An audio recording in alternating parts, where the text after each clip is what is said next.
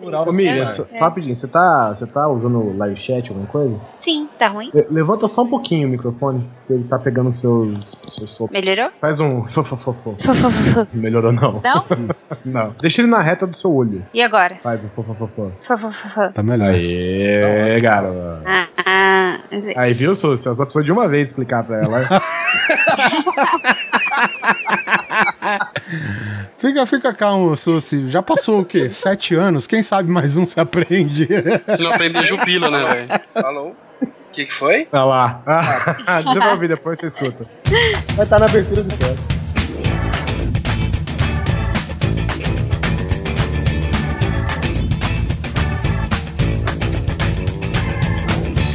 Grande Coisa. Um podcast que é bom, mas que também não é lá grande coisa.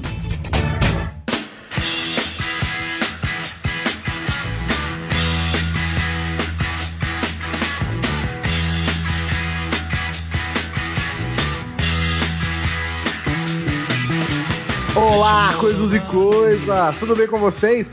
Aqui é o Guizão e nós estamos nessa sala de embarque, neste lugar cheio de gente, cheio de mochilas e aguardando o nosso ônibus ou avião. Estou com Oliver Pérez, Lanterna. Alan Polar, Eu sou um homem sem rumo. Maxwell Simão Neto.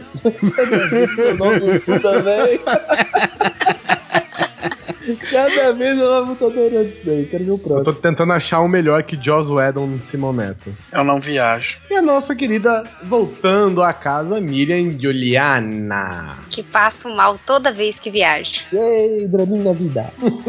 Draminha é desses que vomita, pergunta quando tá chegando.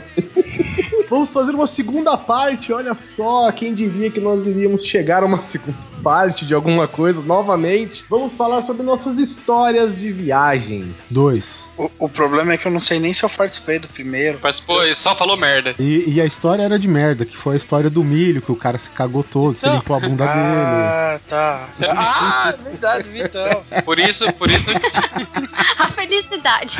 por isso Não, que eu- eu falei, ele só falou merda. Pô, cara, valeu, você me cuidou que era minha mãe.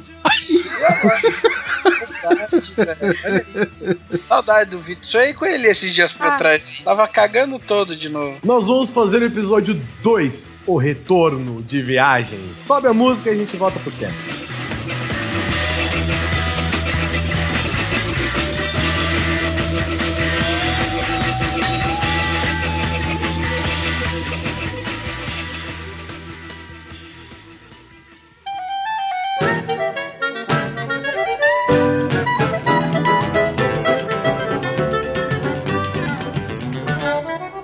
Eu acho que desde o nosso último episódio acabamos viajando algumas vezes, né? Nem tantos, mas acabamos viajando algumas vezes. Sus, você estava como Oliver Pérez. Está nesse site. momento, inclusive, o Oliver Pérez, não sei onde ele está. Onde no mundo está Oliver Pérez? Lembra daquele joguinho? Wally. O Oliver Pérez, ele tem uma capa vinho e um chapéuzão vinho. Ele é o, ele é o Oliver Pérez. O Oliver Pérez. É a Carmen San Diego de Guarulhos. Hoje eu tô escondido em casa, não fala pros meus patrão. Oliver Pérez, toda vez que alguém pergunta pra mim onde ele tá, eu tenho que responder com alguma questão, assim, sabe? Tipo, ah, você sabe onde que o Oliver tá? Não sei, só sei que ele está num país onde a bandeira é branca, amarela e, e azul. Sabe? Cara, Que nem era Sandiego. sensacional, velho.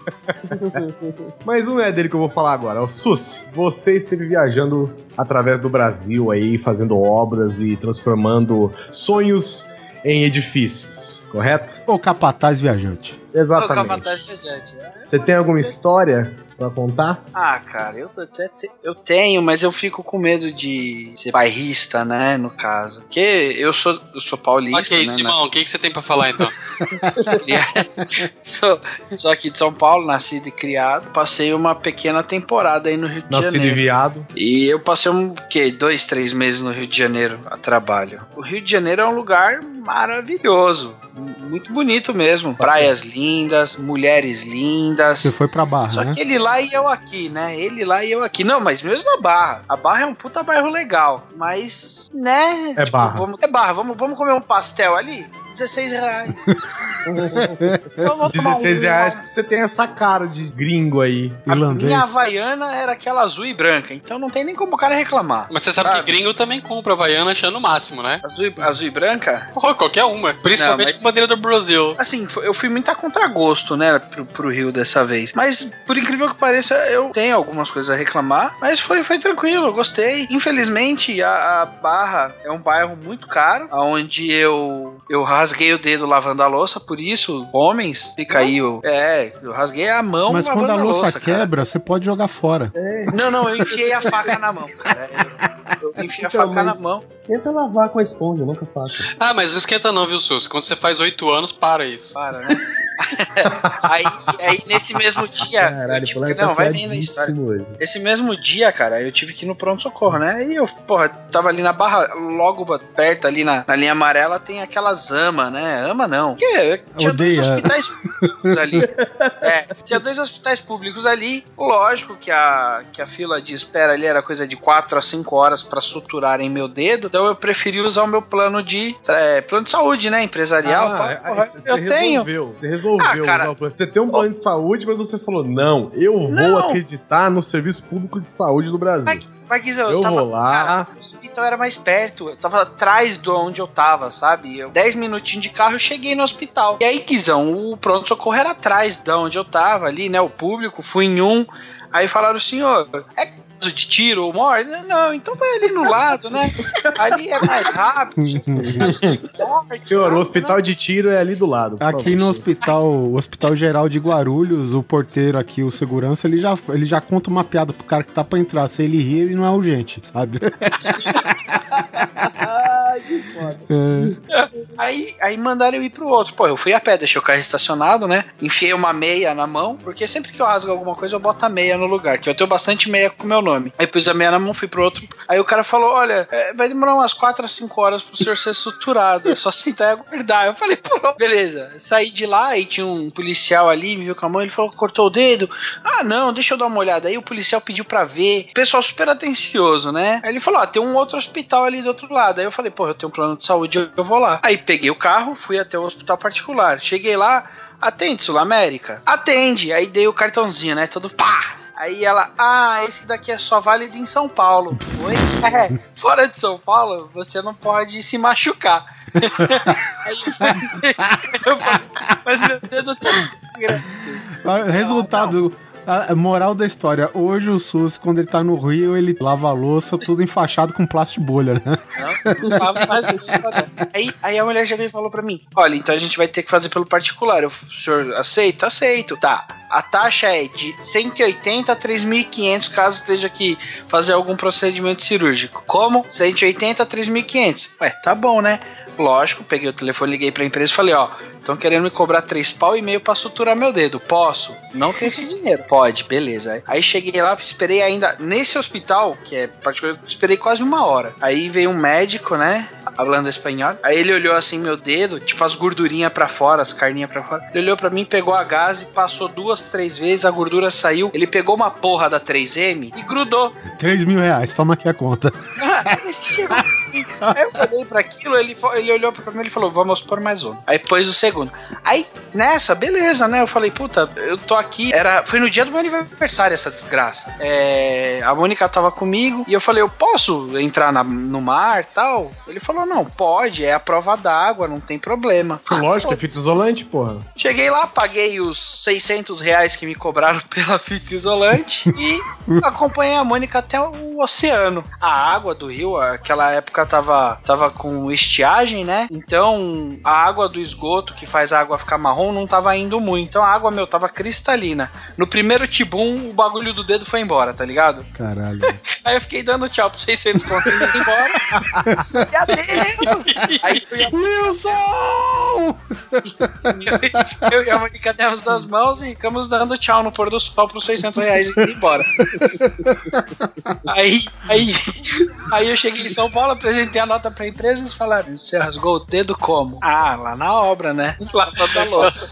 Tava, tava lavando o copo dos peão lá, que tu tava tomando café. É, não, mas o melhor de tudo não foi isso. Eu fui colocado na Barra, que é um bairro tes- um tesão, tesão, tesão, num AP beira-mar fudido. Voltei pra São Paulo, fiz o que tinha que fazer e falaram: volta e termina a obra agora. Beleza, você não pode mais ficar nesse hospedado nesse pico. Oi? É, não, não dá, tá muito caro. Não, beleza. Comecei a procurar outro, não tinha, cara. Aí eu fiquei no mesmo lugar que os funcionários estavam ficando, né? Aí, cara, eu vou te falar. Alojamento.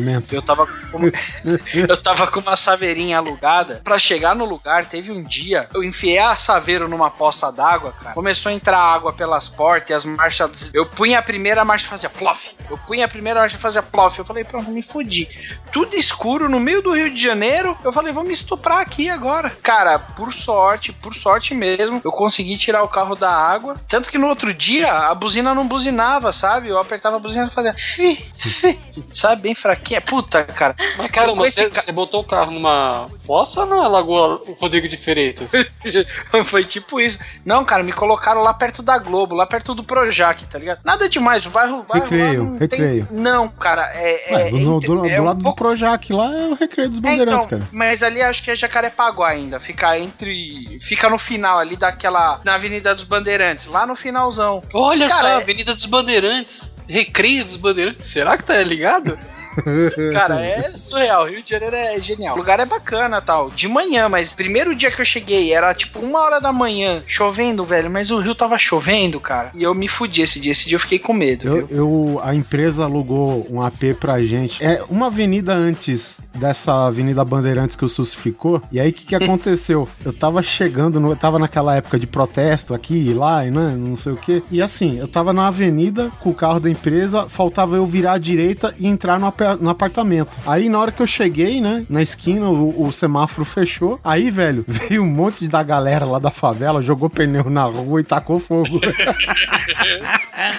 Cara, por um Cara, por um minuto eu não consegui. Eu tive que dar ré, aquele congestionamento todo, cara. E eu, tipo, a, a 100 metros do AP, velho, sabe? Nossa, que inferno. E ó, essa ida pro Rio foi traumática. Porque chegaram e falaram: Luiz, agora você tem que ir terminar tudo, porque, meu, tem que voltar. É, que o cliente é o- Hum, tem que terminar pra gente receber, porque eles demitiram todo mundo, ficou com três funcionários só. Não que vai? será, né? Termina a merda toda, Só volta pra ficou com três funcionários porque, né, foram presos antes de demitir, né?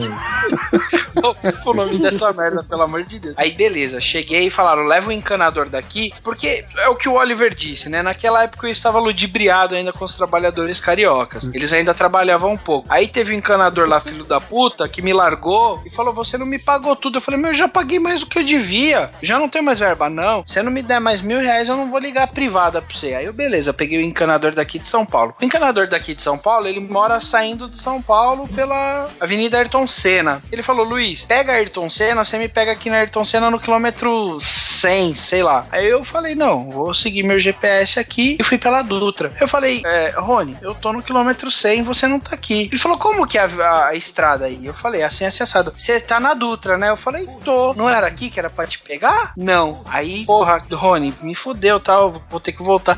Não, não, joga no GPS aí, vê o que, que ele faz. Beleza, pus no GPS. O, o GPS fez tipo uma linha reta de onde eu tava pra onde ele tava. Cara, ótimo, né? Eu com a saveirinha alugada. Tava garoando esse dia. Cara, ele me enfiou, tipo assim, da Dutra pra Ayrton Senna tem tipo uma montanha e um vale no meio. Cara, eu, eu juro por Deus, chegou uma hora ali no meio que eu falei, Jesus amado, se alguém me parar aqui, me matar, vão estuprar até meu crânio. Ou seja, se a pessoa te matar, não te preocupa. Agora ela comeu o teu deixa você completamente assustado. Ô, Simão, acho que você tem algum tipo de diagnóstico pra essa obsessão em estupro que o Sussi tem, cara. Tem, chama loucura. Não tem outra, velho. Não tem outra, tá vendo? O Neto, depois daquele cast que eu receitei essa parada pra ele, ele já tá usando tudo de. Não, Sabe? mas, mas isso é sério, cara. Porque, meu, era deserto, deserto, eram umas vielas. hein? Aí do nada eu caí, tipo, num. Não, não era. Era tipo um canavial, milho, sei lá que porra era aquela. E a saveirinha é guerreira, né? Motorzão 1.8 forte. Aí ia assim, tirando dos buracos, cara. E aquele lamaceiro. E eu falei, mano, aí eu já tava perto da estrada porque eu conseguia ver os carros. Aí eu falei, se eu atolar aqui, eu não sei o que eu faço. Eu não sabia. Viajar assim é foda. mas e quando... aí? Mas, mas me fala do Rio. Ele é, ele é esse negócio que as pessoas comentam? Porque eu vejo muita gente comentando o seguinte: ele é tipo. É a praia, aí tem uma faixa de, de, de cidade grande, assim, e o resto é só favela. Mas 100 é metros. Não, é praia, 100, praia 100 metros favela. Não, as praias do Rio realmente são bonitas. Não, Isso são daí- bonitas, aí que tá. Só que o que acontece? Tu pega Copacabana lá na Avenida Atlântica, né? Tá aquele. Tá o Hotel Pestana, tá aquele. Como que chama? O Palace, não sei o que, lá que é o mais foda de todos lá. É, eu não- Guacamole. Copacabana Palace, né? É, o Copacabana Palace. Então, o problema é o seguinte, cara. Eu, obviamente, como funcionário, eu não pego a vista de frente pro mar, né? Então, o que acontece? Eu fiquei no prédio, tal, um quarto muito bonito, muito legal, bacana tal, só que o, a janela dá pros fundos, né? Pro lado, é, no sentido contrário da praia. E você vê, a cara... Exato, mais ou menos. Tá bem, Pessoal, lá você tá bem, É. Quando as pessoas vão construir no Rio, você tem um aditivo de construção pra laje do morro, porque é tudo blindado, assim. né? E eu descobri, cara, que aquela orla de Copacabana é praticamente uma cidade cenográfica, entendeu? Porque é só frente aquela merda. O resto atrás, cara, são tudo umas ruas estreitinhas, tudo com lixo no chão, cara. É um pardieiro da porra, velho, sabe? É. Mas, tipo, na Avenida Atlântica é tudo, porra, muito bonito, né? Mas, tipo, é aquela linhazinha da orla, cara, e acabou, cara. Essa é a fama do, da- de Copacabana do Rio, né? Lembra, lembra Então, quando o- ia ter aquele evento de, do Supernatural, que a gente até fez o cast sobrenatural só so- por causa pra promover isso? Ah, Road, Roadcon? Isso, Roadhouse Hound, Roadhouse Kick Com. E aí o que aconteceu? O, aí acenaram com a possibilidade de eu ir pra lá também, fazer a cobertura do evento, né, cara? Aí, Ah, vê aí e tal. Meu, comecei a ver hotel. Todo hotel que eu olhava tava a 50 metros de uma favela, velho. Aí você olhava assim, tipo assim, era praia, 50 metros hotel, 50 metros favela, cara. E tipo, era o Rio de Janeiro inteiro assim. Então, mas o que eu tô entendendo é o seguinte, gente, morar na favela não é errado, faz parte. Vamos- Não, é errado sim. errado pra você, meninão Você de não é apartamento. Guizão botando é panos quentes. Vamos Eu não sou então. panos quentes, mas é o seguinte, já, já, já se passou, né, muito dessa ideia de que favela tem bandido, né, não é bem É, assim não. que funciona. Mas o que, eu, o que eu entendo vendo isso, por exemplo, é que a, o Rio de Janeiro em si, né, aquela parte bonita, aquela parte linda que a Globo mostra, que a gente vê nos filmes, a gente vê nas novelas, não é a cidade do Rio de Janeiro. Não existe. Não, até É. porque a Globo tem dois extremos. Ela mostra na novela a parte bonita de Copacabana e o Leblon, e no jornal mostra o tiroteio na favela 200 metros dali, É, o, o que acontece, por exemplo, lá no Leme, eu não sei se é no Leme, acho que a própria Copacabana, acho que tá, não- eu não sei qual das praias está praticamente ligado com a favela da Rocinha. Então tem aquele, aquele contraste, né, de, de uma área nobre ao lado da, da, da chamada favela. Só que o Rio, cara, aquilo lá, velho, é, é a cidade do Rio, não é o Rio de Janeiro lembrou todo, já. entendeu? É, e a televisão só retrata isso, né? Esse que é o problema. É, é isso que eu tô dizendo. Aquele, aquela parte não representa a cidade, né? Não é o, a- o retrato da cidade real, na verdade. Né? Aquilo ali é um negócio diferente. É tipo você ir pra São Paulo e só ver a Avenida Paulista. A Exatamente. Avenida Paulista não é São Paulo. Não é São Cara, Paulo, Não, exatamente. aliás, ela representa menos de 1% de São Paulo. Pois é, é isso que eu tô dizendo. Não, né? Essa orla toda que a gente vê, que é bonito, que é lindo e tal, não representa o Rio de Janeiro. O Rio de Janeiro não é isso aí, né? Tem, tem isso aí, mas a cidade não é isso. Aí que tá, a gente tem muito aquela visão de que o Rio de Janeiro é calor, é praia, mas ninguém nunca fala, por exemplo, da- das cidades que ficam na serra, de Petrópolis, de Teresópolis, cara, que são cidades legais, mas só porque não fica numa praia não tem a, a divulgação toda, entendeu? Uma excelente jogada de marketing, tipo, propaganda, porque é é uma capital mundial de turismo, Rio de Uhum. Janeiro. Todo mundo quer vir pro Rio, né? Aquela coisa assim. E eu conheço muita gente, é, é, assim, colegas próximos meus, assim, sempre falam, ah, eu tenho curiosidade de conhecer o Rio, tenho curiosi- curiosidade de conhecer o Rio. E os que foram falam, é muito legal, mas um quarteirão pra lá já não rola, sabe? Cara, o- é- assim, o Rio, ele é tão destacado do, no, no Brasil, porque tem até a música do Motorhead que chama Going to Brasil, e o verso é Flying down to Rio, going to Brasil. Então o Rio de Janeiro é Brasil, acabou. É, bem isso. Maior problema do Rio é que as pessoas que moram lá, elas gostam muito de desafiar a física. Então elas gostam muito de construir em terrenos íngremes. É apenas isso, gente. É apenas uma constatação. É, mas é, mas é isso, né? Ou você, ou você constrói no morro, ou você constrói na água, né? E na água é um pouco mais difícil de construir, então você constrói no morro, né? Só fazer uma cidade mas, de palafita. Mas a questão de turismo, não teve uma época que eles começaram a levar gringo pra subir morro, visitar? Ah, depois do processo É. de depois do processo de pacificação das, das favelas, o turismo dentro das comunidades virou, virou atrativo internacional, né? Sim, Ah, inclusive Rocinha existe muito baile funk direcionado pros playboys. Inclusive a Rocinha lá ofereceram, ah, vamos subir a Rocinha, Luiz? Eu falei, não, cara, eu tô aqui a trabalho, tô aqui a diversão. E não fui. Na verdade, você não foi porque era favela. Se falasse pra você, vou lá na praia, eu vou lá no Jardim Botânico, você ia. Mano, sem brincadeira, no Rio de Janeiro Ia, eu, eu ia, tinha um ia, medo. sim, não ia, ia, sim. eu tinha um medo. Ia, Quando a Mônica foi comigo, eu levei ela lá no Village Mall, que tem a porra da Apple Store, que é caro pra cacete, porque era, eu, tinha, eu tenho medo de andar no Rio de Janeiro, cara. Tava doido pra ser Sério? estuprado de noite aí, que você tava falando? Não, aqui, inclusive na frente lá do hotel que eu fiquei da primeira vez, tinha, era uma rede de prostíbulos assim. Não, uma rede de prostitutas, muito simpáticas. Atendem bem, Suzy? Cobram um pouco. Eu tenho curiosidade de conhecer o Rio de Janeiro, assim. Eu acho que é uma cidade muito fudidona. Dizem que o centro do Rio também é feio, né? O centro o velho do Rio. centro, o centro histórico de, de centro velho de quase toda a cidade é, é bizarro, né, velho? É bizarro, mas não é feio, cara. É diferente, tá ligado? É- você, tem, você tem as coisas antigas, que, por exemplo, pra arquiteto, pra quem curte essas coisas, meu, é um negócio, você encontra coisas bonitas ali, entendeu? Agora, você pega um cara que tá acostumado só, por exemplo, com a Berrine, com a Vila Olímpia aqui em São Paulo, que é só prédio fudido, É, só mas uns prédios isso, isso daí é um centro empresarial, né, Susi? Não é o centro Exato. de São Paulo. Não, por exemplo, sim. se você pegar o centro velho de São Paulo, ele passou por uma revigoração e tal. Assim, pra, pra mim, que é paulista, tá? É, né? Vou puxar sardinha e tal, eu gosto de lá. Mas ao mesmo tempo que o carioca curte o centro do Rio, cara. Independente da gente gostar ou não, entendeu? Então, tipo, a nossa informação meio que se invalida com essa questão, né? Cada qual tem o costume de visitar o que, o que lhe melhor lhe agradar, né? Sim, até porque o centro de São Paulo também tem um cheiro de mijo do caralho. Sim, tem lugares, tem lugares, inclusive lá perto da 25 de março. Aí Não, foda, perto de qualquer É lugar do centro. é Eu acho que rua nego mija pra cima lá, não é possível.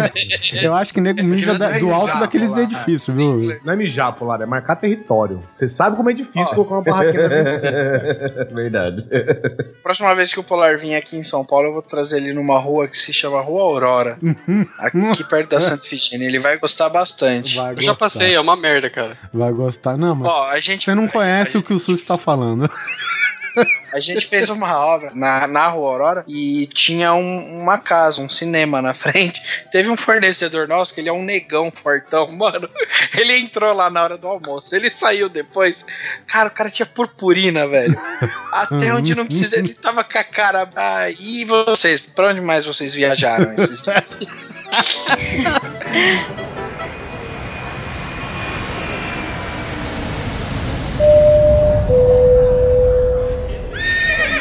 Eu vou só dar uma letra aqui nesse episódio que o Oliver esteve no Acre. É, na, na verdade, assim, passei por um, um serviço aí, por uma empresa de telefonia. É... Oi, Susi, tudo bom? E, e aí, o que que acontece? Eu visitei praticamente todos os estados do norte e do nordeste, mais alguns poucos aí. E teve uma, assim, uma viagem que eu fiz, que eu peguei, eu comecei, na verdade, em Maranhão, fui é, de avião até Maranhão. E aí, o que aconteceu? A partir de Maranhão, cara, a gente alugou um carro lá e até Sergipe a gente foi de carro. Então você imagina que eu peguei o carro de São Luís do Maranhão, passei por Teresina no Piauí, passei por Fortaleza no Ceará, passei por Natal no Rio Grande do Norte. Parando no Rio Grande do Norte, a gente fez um serviço lá e depois do término, né, eu falei pro pessoal que tava comigo, ó, é, é o seguinte, amanhã vocês não precisam ir comigo, eu só vou confirmar um negócio lá no cliente. E beleza, mas é o seguinte, vocês têm que estar até tal horário pra, pra ir embora, pra gente ir embora pra próxima cidade que era João Pessoa, na Paraíba. Beleza, eu fui e liguei pros caras.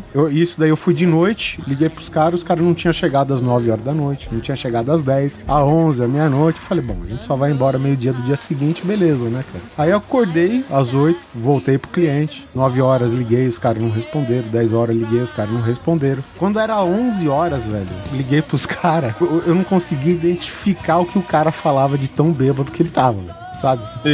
O, ca né? o cara bebeu aquela praia dos artistas toda, velho. Sabe? Do- do- de cachaça, velho. E aí eu falei, cara, vou voltar pro hotel pra dar um chacoalho nos caras lá, né? Aí, e aí eu cheguei no hotel, tava chegando um.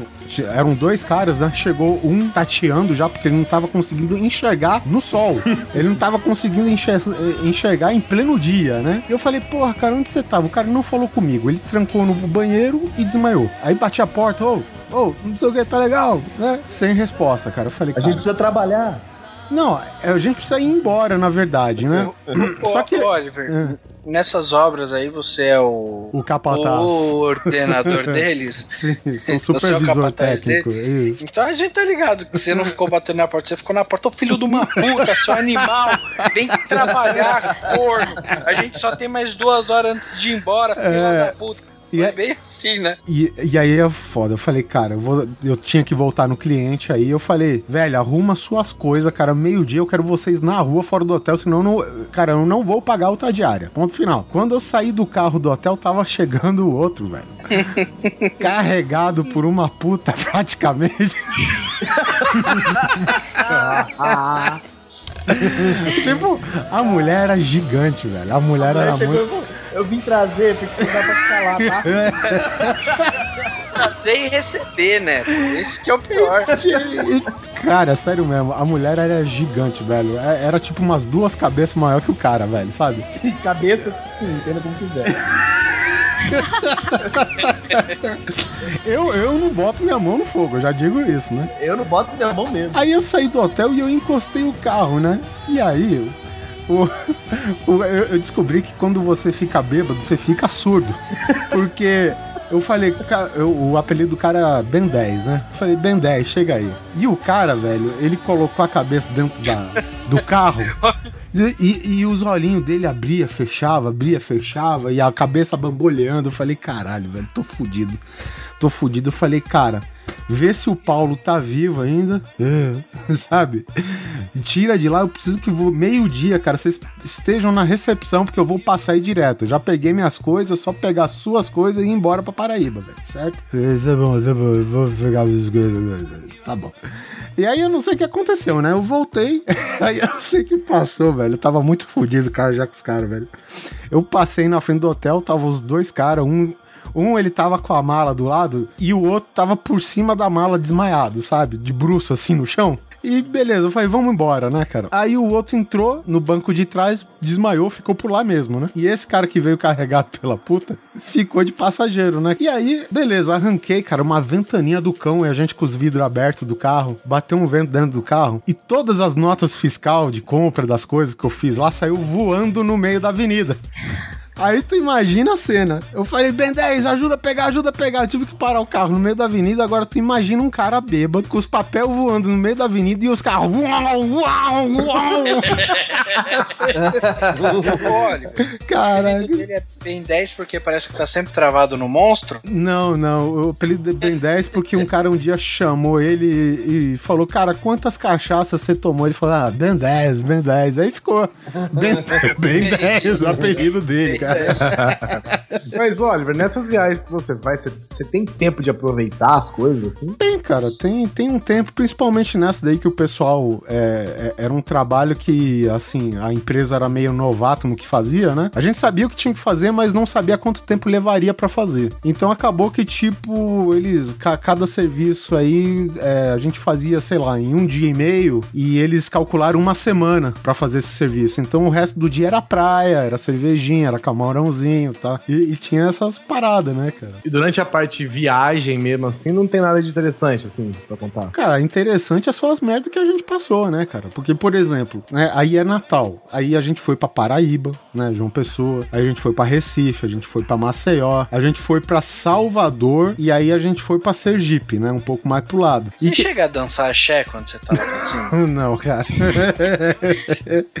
eu, eu sei do seguinte, que o GPS me pregou uma Porque eu também, é, é- eu, é, é, né, sou um pouco cabaço na hora de conhecer as principais estradas lá do Nordeste, cara. Não conheço. E aí, de Sergipe, o cara falou, ó, negada, pra precisa voltar pra Ceará. Eu falei, puta que pariu, cara. E pro Ceará, de Sergipe lá pra Fortaleza, cara, era tipo uns 1.200 quilômetros, sabe? Aí pegou o carro, cara, e começamos a andar. E, tipo, Aracaju, a estrada que a gente pegou, ela pega aquela orelhinha, né, do lado direito da Bahia. E o GPS, né, jogou um caminho lá pra uma BR. E, cara, e tem uma hora, cara, que essa BR, ela morre, o asfalto morre em linha reta e continua como estrada de terra. Eu falei, vixe, o GPS tá apontando pra aqui. Eu, né, eu consultei os universitários junto comigo. E aí, galera? Procuramos, ah, vamos reto, né? Não sei o que, parece ser reto o caminho. Cara, andamos 20 km estrada de terra, 30 km estrada de terra, 50 km estrada de terra, 100 km estrada de terra. Passou dos 100 km, cara, a gente já via aquele gado seco morto na, na lateral, cactos, bola de feno Aquela cruzando a estrada. Ver, né? É, cara, e eu falei, puta que pariu, carro não me fale aqui, carro não me fale, não me fale, por favor, cara. E aí, velho, eu parei, tinha uma senhora carregando água num carrinho de mão, sabe? Um calor do caramba, velho. Eu falei, minha senhora, quanto de pista de terra a gente tem ainda? Ah, tem mais uns 70 quilômetros. Falei, nossa senhora, cara. E andamos, cara. E assim, a única cena engraçada é assim, a gente parou, num, saímos dessa estrada de, de terra, né, cara? E aí paramos, almoçamos, né? E saímos de novo pra estrada. E aí tinha uma família é, de mudança nesses caminhão de caçamba aberta. Aí na cabeça de. Eu acredito que no, na, naquele sertãozão mesmo, forte do Nordeste, a- as famílias sempre pensam assim: ah, vamos mudar com caçamba aberta? Porque nunca chove nessa porra, né? Sabe? E aí tava a caçamba aberta lá, com geladeira, sofá, televisão e não sei o que. E a gente atrás sem conseguir ultrapassar o caminhão, velho. Começou a chover, velho. Cara, e a família atrás, você sabe quando a família tá desconsolada, cara, caindo, chovendo tudo em cima da mudança dela? Eu eu até entendo que é uma cena trágica, velho. Chovendo na vida. Chovendo É, na é, vida. exatamente. Só que eles estavam sentados na caçamba, na parte de trás, com as perninhas penduradas, assim, e olhando pra quem tava atrás, que no caso era a gente. E eu, eles, com aquela cara de bosta, escorrendo água no rosto, cara, porque chovia pra caralho, e eu tentando não rir da situação, velho, sabe? E aí, tinha um, um- dos filhos dessa família, ele acho que ele percebeu que eu ia rir, velho, sabe? Porque assim era muito tragicômico, cara. Ele apontou o dedo pra mim. Aí, aí, ele vai rir, tio, ele vai rir, tio. Aí eu ultrapassei. cara, mas é sacanagem. Nunca chove naquela merda. No dia que os caras vão fazer a mudança, chove, velho. Chove pra caralho. Mas e a estrada de, de terra? Acabou? Ué, acabou, né? Uma 200 km de, ta- de estrada de terra tinha que acabar o dia. Você né? sabia que ela podia ter olhado pra você e falou: pergunta lá no posto de Piranga. Qual posto, né, cara? Qual posto que tem lá, velho? Mas em geral as estradas no Nordeste são ruins são Não, boas? tem, tem, tem estradas muito boas lá. Tem estrada muito boa. Tem, tem inclusive um trecho de Salvador pra Sergipe que eles chamam é, Via Verde, né? O nome popular é Estrada do Coco. Cara, quem puder, quem fazer essa viagem, eu recomendo fortemente você pegar, porque tem outras várias opções, né? Mas, e, tipo, pelo fato de ela ser um pouco mais extensa que as outras opções, a galera não pega. Mas é uma paisagem muito bonita, cara. Então fica a dica aí. Não, o que não falta no Nordeste mesmo é, É paisagem bonita, Vá cara. Tomar no É, isso daí é verdade, cara. Um dos melhores lugares que eu fiquei lá, cara, que eu curti mesmo, foi João Pessoa. Eu tenho mais vontade de ir pro Nordeste do que Rio de Janeiro ou São Paulo. Eu tenho um sonho de viagem no Brasil, cara, que é nada mais nada Rolândia. menos. Quê? Rolândia. Ponta Grossa. Pelotas. Cacete, cacetinhos. Eu, meu sonho, cara, no Brasil, desde moleque, de viajar pelo Brasil, né? Tirando é, viagens internacionais, é, é conhecer Fernando de Noronha, velho. E puta que pariu, cara. Eu vejo foto desse lugar, é de cair o c... da bunda, velho. É impressionante como é foda esse lugar, velho. Um dos lugares mais bonitos que eu já vi na vida. Não- cara, não é à toa. Não é à toa que o Google fez um, um Google Maps especial só pra Fernando de Noronha. Você pode ver até debaixo d'água, ver os golfinhos, as tartarugas, paradas. O carro Foda. passou lá por baixo, né? Era o carro do Na hora que você vê só que o topinho daquele equipamento que fica no teto do carro, É foda. E o TripAdvisor, sabe o TripAdvisor? Ele é um, é um dos maiores sites, né? Uma das maiores redes sociais de viagem do mundo e tal. E ele fez uma pesquisa que ano passado, ou no começo desse ano, sobre quais as melhores e mais bonitas praias do mundo, cara. E a praia de Fernando de Noronha ficou em primeiro lugar, velho. Pensa bem, a gente aí com essa síndrome de vira-lata, com esse negócio de que, ah, lá fora é foda, lá fora é foda, você tem a praia mais bonita do mundo aqui, velho. Ganhando de Austrália, ganhando de, de sei lá, Miami, Califórnia. Nova de tudo- Zelândia. Nova Zelândia, vários lugares que você conhece, você conhecendo por praias mesmo, velho. Você ter Fernando de Noronha, que é uma ilha lá ali no, no, no litoral de Pernambuco, velho. Ser eleita a melhor, é a praia do. Ah, não vou lembrar o nome da praia exatamente, mas foi eleita a praia mais bonita do mundo, velho. Mas é tudo muito caro também, né? Então, e Fernando de Noronha tem uma parada que assim, ela é bonita desse jeito, que é mundo de Lost, né? Você não pode, tem praia, por exemplo, que você não pode nem entrar de tênis, sabe? Você tem que ir descalço, chegou na areia, tem que tirar o tênis, andar e tal. Então ela tem uma preservação muito fodida. Tanto que você nem pode ficar indo pra lá, né, o tempo todo. Você tem que ter autorização, né, pra É, ir. tem- não- não é necessariamente uma dias. autorização. É, É, não é tem necessariamente uma autorização. Você pode ficar. Isso, não tem, você tem um. De pessoas, não pode ultrapassar É. X de pessoas pra ficar. Pois é, É, eles, eu eles têm um número X, eles têm um número X de turistas por ano que podem visitar. É um número grande. O, assim, o Guizão enche a cota só ele sozinho. Tava demorando. Mas você sabe que parece que o Luciano Huck tava querendo fazer um resort lá, né, cara? Ele é um otário, né? Esse Tava dando, tava dando maior, maior zica e tal. Aí depois que pensou- o governo não deixou, aí ele entrou pro lado AS, uma coisa assim. Ô, gente, mas tem, tem outros lugares.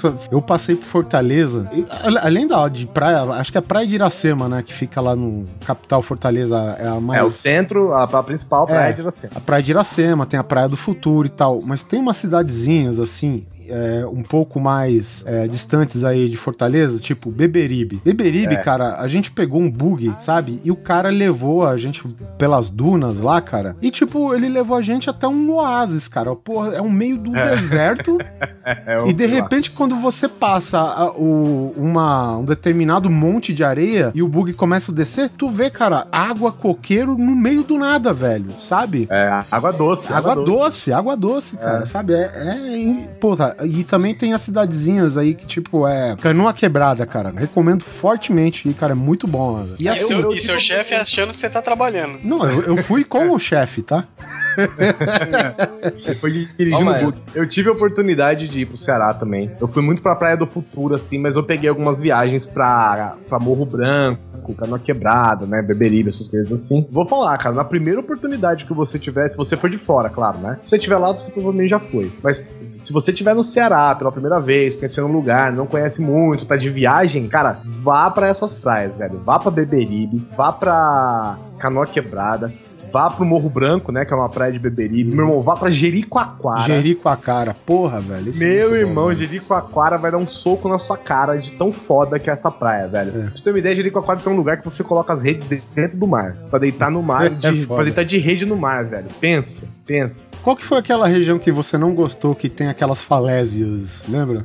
É Ah, é Morro Branco. é Morro Branco. É. A, a praia é legal, assim. Aham. Só que eu, eu acho que se você tiver que viajar, é mais, né? Porque é uma, é uma distância considerável, né? Se você tiver que ir, vá pra, vá pra, pra Jericoacoara. Se tiver que escolher, se tiver que, ah, eu putei agora, só posso ir pra um, vá pra Jericoacoara. É, mas se for pelas falésias é legal também, cara, porque tu vai no meio das falhas e ela desemboca na praia, né, velho? Então, É, mas essas bem- falésias é uma enganação, porque essas falésias de Morro Branco são esse papo que tem aquelas areias coloridas. Sabe quando você vai na casa da sua tia, das suas primas, sua avó, tem aqueles, aquelas garrafinhas com uma paisagem feita de areia? É tudo sei, feito sei. lá, é tudo feito lá.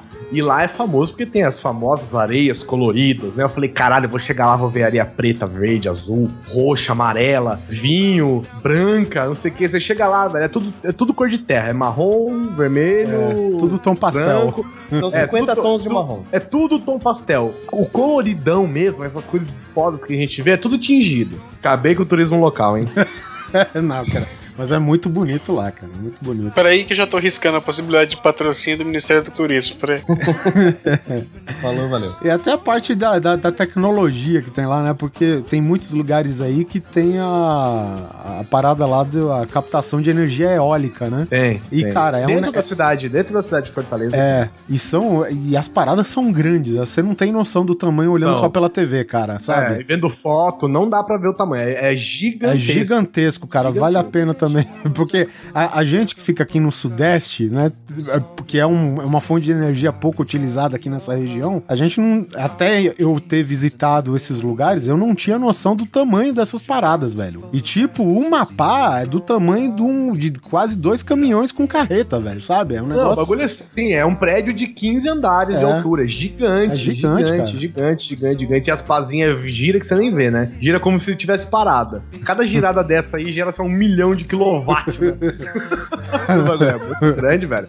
É muito grande. E, e outra coisa, lá é, Fortaleza e arredores, as coisas não são tão caras, tá? Fica a dica. Eu fui na Praia do Futuro, né? Uma praia salgada pra cara. Puta que pariu. Ó, tem praias, tem água salgada nesse mundo, mas lá eu acho que tem uma quantidade especial, velho. Eu tinha ido pra Bahia, no outro podcast de viagens, inclusive, eu comentei da minha viagem pra Bahia e tal. E depois eu fui pra Fortaleza. Cara, a Praia do Futuro é uma praia linda, uma praia nova, né? Tipo, recentemente habitada, assim. Então, ela é bem limpa, é, não tem muitos prédios em volta, é bem bonita. Só que, cara, eu tava acostumado com aquele, com aquela, com aquele mar de Porto Seguro, né? Aquela piscininha que, que fica ali na sua frente, né? Nem tem onda. É. Aquela bacia, mar, né? É, não tem nem onda do mar, né? Porque quebra lá nos corais da frente o mar inteiro e vem só a marolinha pra você. Meu irmão, lutei pela minha vida nadando na praia do futuro, velho. Quebrou, tinha que quebrar uma onda, velho. Eu tive que buscar o, a minha, o meu short, velho, tipo, dois metros pra frente, assim. Porra, vou falar pra você, cara. Você sai ofegante de dentro do mar, velho. Você sai com o coração disparado porque as ondas são enormes, o mar é agitadaço, velho. Uh, que aventura, né? Isso aí, uh, que aventura. Cara, é, mas isso, isso acontece ca- nas praias de Niterói, por exemplo, praia de Piratininga. Lá quando o mar tá bravo, meu amigo, o mar tá bravo. Então, uma vez eu tava lá parado, aí o camarada meu, pum, me pegou uma onda, velho, que eu não, eu não, não sei de onde veio aquela parada, velho.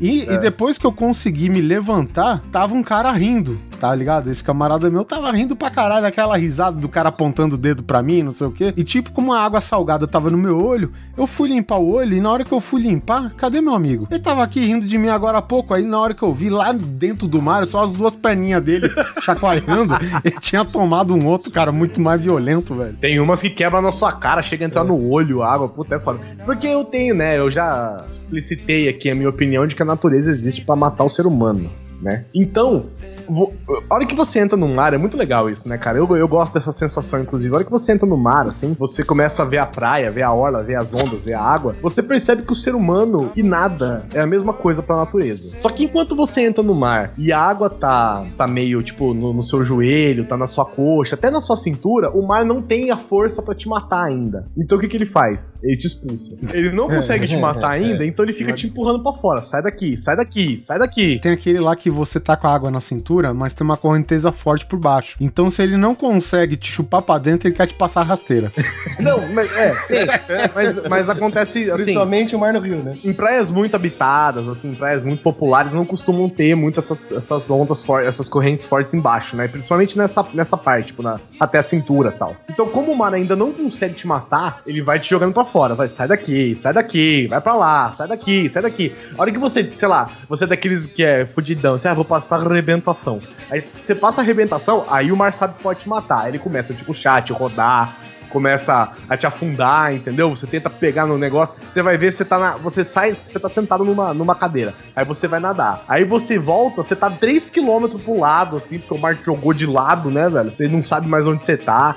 Então, eu acho legal esse negócio da gente não ter absolutamente nenhum poder contra a natureza. E enquanto o mar não tá ponto, não consegue matar a gente afogado ali, ele vai te empurrando pra fora. Vai, sai daqui, sai daqui, É. vai quebrando onda na sua cara, Ah. vai arrancando suas roupas, sabe? Vai te fudendo, velho. Até uma hora que você, ou você sai, ou você entra a ponto de te matar. É, lá, lá em Recife, por exemplo, na praia de Boa Viagem, é até uma praia sossegada, a orla é bonita, né? Tem aquele centrinho comercial legal e tal, tudo limpinho e tal, cara. Mas vai lá, cara, você começa a nadar, velho, e de repente você tá sem um braço, porque o tubarão levou, entendeu? Então é foda, cara. Tem uns lugares que se você não tomar cuidado, velho, é foda. Eu tenho 1,5m e 45 quilos. Eu não consigo ficar em pé no mar. Eu saio do mar, cotovelo ralado, joelho ralado. Parece que eu caí de moto.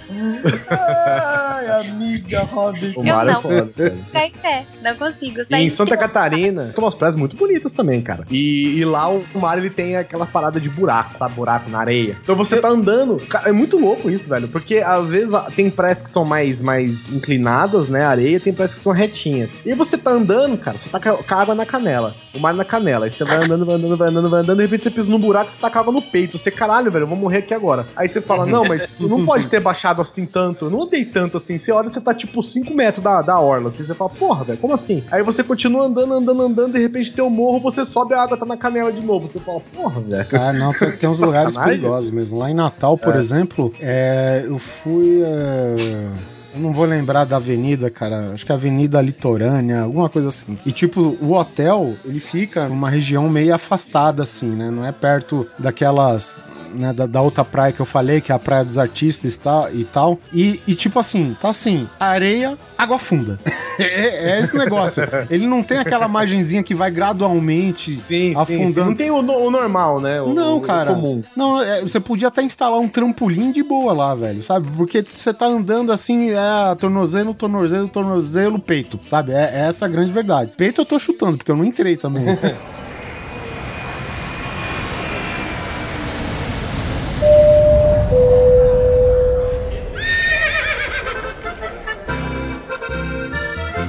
Sei, vocês falaram tanto do Nordeste e tal, eu tenho esse tesão pra conhecer o sul do país. Alguém mais aqui, não sei, mas, tipo, eu acho muito da hora, assim. Eu curto, eu acho que mais pela cultura, pelas pessoas e tal. Aí eu me lembro, na faculdade, eu fazia parte de um grupo de teatro e nós fomos pra Blumenau. A gente foi apresentar a peça lá no, no, no Festival Nacional. Blumenau, que significa Homens Azul agora. Você- Ah, é, Blumenau. Não, mas, mas além do, do Homem Azul agora, você precisa dar mais detalhes da sua peça de teatro, qual personagem era você. não, não veio ao caso. Bom, enfim. É sete anões, né?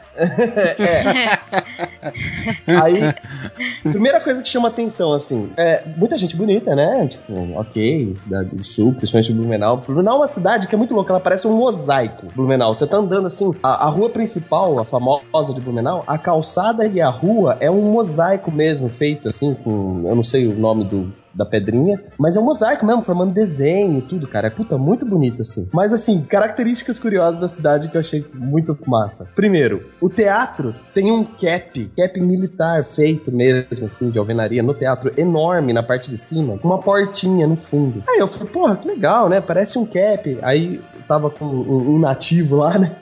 Ele, então, é um cap. Eu falei, mas por que, né, esse negócio? Porque na época, Porque sim. na, na época da Segunda Guerra, rolou boatos do Hitler ter, e vir pro Brasil, antes assim, um pouco antes da Segunda Guerra. E a, uma das principais colônias alemãs do Brasil era aqui. E ele iria subir ali pra fazer o, o discurso, né? O Hitler, se viesse pro Brasil, ia subir ali pra fazer o discurso. Cara, me deu até um cagaço, assim, sabe? Tipo, falei, nossa. E a praça foi feita por causa daquilo, o cap foi feito por causa daquilo. Então foi, assim, tipo, uma coisa que me chocou bastante. Outra coisa, muita gente bonita, tá, tá, tá, muita, pessoa- muita gente loira, de olho loiro, loira, de olho azul, etc. Mas quando passa uma morena, minha amiga, para o trânsito. É, isso daí é verdade. É E, e não é só incrível, com velho. mulher, não. Com homem também, é a mesma coisa. Não, não, é, eu, eu, eu tô me abstendo aqui do fato de ser homem, não. Mas, realmente, você vê assim, loiro, loiro, loiro, loiro, loiro, sabe, cabecinha amarela, amarela, amarela, vê um moreno, vai lá, vai lá ver uma pessoa, aquela pessoa, meu, é assim, morena de olho azul, se você viu a morena, ela tem olho azul. Bate que os homens são todos lindos, né, do que adianta esse corpo maravilhoso, esse homem que eu quero não me quer, né, mas assim, é incrível de como as pessoas são bonitas, cara, é incrível, naquela cidade. Outra coisa, eles têm um dialeto, eles têm um dialeto que eles falam lá, que é uma mistura de alemão com caipiras. Não sei explicar isso, cara. Eu sei que eu encontrei, encontrei, encontrei duas senhorinhas assim conversando no banco, da, no banco da praça. Fui querer perguntar que horas são, tal, uma coisa assim. Primeiro que elas mal olharam na minha cara, responderam de mau gosto, tipo, tá. Sai daqui. E quando eu virei as costas, tava saindo fora, elas começaram a falar uma língua que psh, nem alemão era, brother, na boa. É, eles têm uma. Não sei se é exatamente Santa Catarina, mas eles têm uma língua mesmo, que é um dialeto deles lá. Achei Que muito na capital não se fala muito, né? Não ouvi muito da capital, mas mais pro interior, assim, que tem essa cultura alemã mais enraizada, eles têm um dialeto que não é nem alemão, nem português, né? Um meio termo, assim. Bom, mas uma história, uma história que eu queria contar que aconteceu nessa viagem foi o seguinte: a gente saiu num, num dos dias do, do festival e tinha, como era festival nacional, tinha gente do o país inteiro. E tinha uns grupos do Nordeste, e nordestino é feliz por natureza, né, cara? Quando não tão feliz, né? Tem um contando a piada pra alguém ficar feliz. né? É, é, é. Bom, tinha cearense, né, cara? Então. Aí o que aconteceu? A gente tava no ponto de ônibus, aquela galera, tal, tudo grupo de teatro. Então, entre aspas, muitas aspas agora, tá sussa. Todo mundo descolado ali, né? Conversando, fazendo amizade, falando alto. E o negócio acabou, tipo, meia-noite. Então a gente tava na rua, conversando, falando alto, se conhecendo, fazendo piada, fazendo brincadeira. Tava rolando até jogos teatrais, assim, no meio da rua. E a cidade é pequena, e aconteceu tudo isso fora de temporada. Então, tipo, a rua vazia, assim, né? Deu o quê? Nem 15 minutos que a gente ficou ali no, no ponto de ônibus para um camburão, um carro da PM. Primeira coisa que me chamou a atenção: o carro não era é, preto, vermelho e branco. Que a gente aqui em São Paulo tem medo do carro preto, vermelho e branco. Pelo menos o É, cidadão porque são as cores da bandeira de São Paulo. É, e é o carro da PM. Os caras que chegam dando borrachada é esse. Ai, os Bambi vai me atacar. Filha da puta. Aí chegou o carro da PM, eu só reconheci que era polícia militar porque tava escrito, tá ligado? Porque lá acho que é branco, verde e azul, alguma coisa assim. Caralho, velho. Polícia Bom. do Mato Grosso. Não, gente, cada estado É tem... a bandeira do estado. pô. É, a sua própria polícia, seu próprio uniforme, seu próprio... Bom, tudo. Não adianta... É, Rio de Janeiro, Viu, por gente? exemplo, o carro é branco e azul. É, pra Viu, lembrar- gente, de São Paulo? Não adianta achar que todos os PMs do Brasil são iguais aos da PM de São Paulo. Pessoas de São Paulo, o PM de Rio de Janeiro não é a guarda municipal da sua cidade, tá? Falando nisso, cara, a Polícia Militar de Salvador, cara, parece, sabe, é membro do BOP, mano. É, os É, caras e, são tensos. cara, e os caras tudo com aquele uniforme cheio de bolso, cheio de negócio. É o seguinte, me pararam pra revista lá, meu amigo. E lá eles não fazem revista, não, de, de ficar palpando, não, cara. Ele é detector de metal, passa no meio das pernas, assim, passa no, debaixo dos braços. Isso lá, velho. A polícia do Paraná agora todo mundo conhece, né? Só É, de é professor. É famoso. Bom, aí, beleza. Parou, parou o camburãozão, que era aquele, aquele. Acho que era a Blazer, né, na época. Da Chevrolet lá. Aí a gente, puta, na hora eu já falei, puta, fudeu, cara. Bota a mão na parede aí e reza, né? Bom, desce uma loira gigante do volante do carro. Já Isso. começou assim. Tipo, ela foi a primeira a descer. Ela já desceu, não chegou descendo com a mão na arma ou tirando o cacetete. Do lado do passageiro desceu também um cara, tal, grande. Fabriene dá uma coça no neto. Nem precisa tanto, viu? Foi chegando na nossa direção e eu falei, peraí, tem uma coisa errada, porque não me chegou, não me chamou de vagabundo, né? Com licença, senhores, não sei o quê. Tipo, com licença, boa noite. What the fuck? Você é da polícia mesmo? Tem alguma coisa errada nessa porra, né? Então, é, a gente nota que vocês não são daqui, né? Bom, aquele sotaque eu não vou saber, né? Tá, que vocês não são Você daqui. nota que vocês não são daqui? tá, Que vocês não são tomam leite quente. Bah, né? E que vocês não têm educação e os vizinhos aqui estão reclamando do barulho. Então, a gente queria pedir, por favor, para que vocês fizessem menos barulho. Não é que vocês, né, para vocês ir embora, não conversar, mas apenas façam mais barulho, né, e tal. E começou a justificar, tipo, pedindo desculpa da gente tá fazendo barulho. What? Bom, fora toda essa questão da educação e etc e tal, você se sente na obrigação de ficar quieto. Porque, pô, chegou mó na boa, conversando, falando vários assim e tal. É, tirando pô, o fato de que é polícia e que você tem a obrigação de ficar quieto, você, né, É, sente a obrigação de ficar quieto. Aí eu falei, bom, é galera, vamos baixar o volume e tal. Por incrível que pareça, o grupo, todas as pessoas que estavam ali, de repente, ficaram quietas e respeitaram o horário de silêncio É, não, geral. mas, cara, quando o policial ele tem essa atitude, cara, é tudo muito mais fácil, né, cara, do que a, a truculência. Tipo, é que nem uma vez me pegaram na saída do colégio, velho. Eu e mais, sei lá, uns dois, três amigos, cara. E aí revistaram e o pessoal que passava ria e não sei o quê. Aí o policial falou, cara, é, desculpe o transtorno, eu sei que é chato, mas é um negócio que eu preciso fazer até por conta da segurança de vocês mesmos e eu agradeço a cooperação de vocês. Sabe, a gente esqueceu que a gente passou uma certa vergonha, né, que, que, que teve. De boa, eu falei, não, cara, muito obrigado pelo seu serviço. É, mas é porque também a gente está num, né? Estamos numa, numa, numa parcela diferente aí da galera, né? Agora, se você, Oliver, por exemplo, tivesse 3 horas da manhã, saindo da favela, tendo que visitar algum amigo, alguma coisa, você não, ninguém ia vir com por favor pra cima de você, não, velho. Assim, por favor, morra. Toma até estéreo e fala, por favor, errei na sua cabeça, acabei dando no seu peito. As minhas viagens não são tão glamurosas, não são no Nordeste, não são. Ué, por isso que você está aqui no As grande minhas viagens são humildes também. e ônibus que. ônibus que vai pra Foz é ônibus de muambeiro, né? É, 80% muambeiro. O pior é que eu, eu quase não vou pra comprar, porque quando eu vou nunca tem dinheiro. 80% muambeiro e 20% pessoas que vão ou visitar a família ou que por qualquer outro motivo. Eu geralmente ia com o meu pai. Meu pai vinha e a gente ia de ônibus com ele. E quando eu peguei uma certa idade, que podia andar de ônibus sozinha, 12 anos. eu ia. 12, ah, mas é, quando eu tinha mais de 18 anos, eu fui pra cidade vizinha aqui, né, na casa da minha avó. e o motorista não quis deixar eu embarcar porque ele achou que eu tinha menos de 12. Aí ele te jogou da ponte da amizade. Junto com a mercadoria. Mas eh, pra ir pra Foz eu já peguei umas coisas assim, tipo, eu sou pequena e sou magra. Sentou uma pessoa, vamos dizer assim, grande, pros lados. E eu fui a viagem toda sem conseguir mexer meus braços. Esmagadinha. Esmagadinha. Eu sei o que você passou. Tá? Eu sei. O Neto é covardia, porque ele tá sempre esmagado no meio de alguma lataria, de algum acidente, né? Então é. Ai, olha só, velho. Pecado. Eu não tô gostando dessa conversa, não. Né? Porque eu não é, é porque é sempre você que esmaga os coitadinhos. A delicadeza dela pra xingar o guizão de gordo foi ótimo. Viu, Oliver, Não é como é gordo, que faz? ele é grande. Hoje a Miriam tá de parabéns, ofendendo todo mundo. tá, tá da hora. O Sussi tá ressentido ainda. Não foi você que teve um problema por, causa do, por conta do seu tamanho e banco de, de avião? Ou foi outra pessoa? Eu não lembro. Eu tive. Eu não tive que trocar de lugar, mas eu É. tive alguns problemas. É, ba- basicamente o cara reservou dois bancos pro Guizão e encosto de braço virou um fio dental pro Guizão. Então é mais. avião. Nada disso, então. Enfiou o encosto da bunda, né, velho?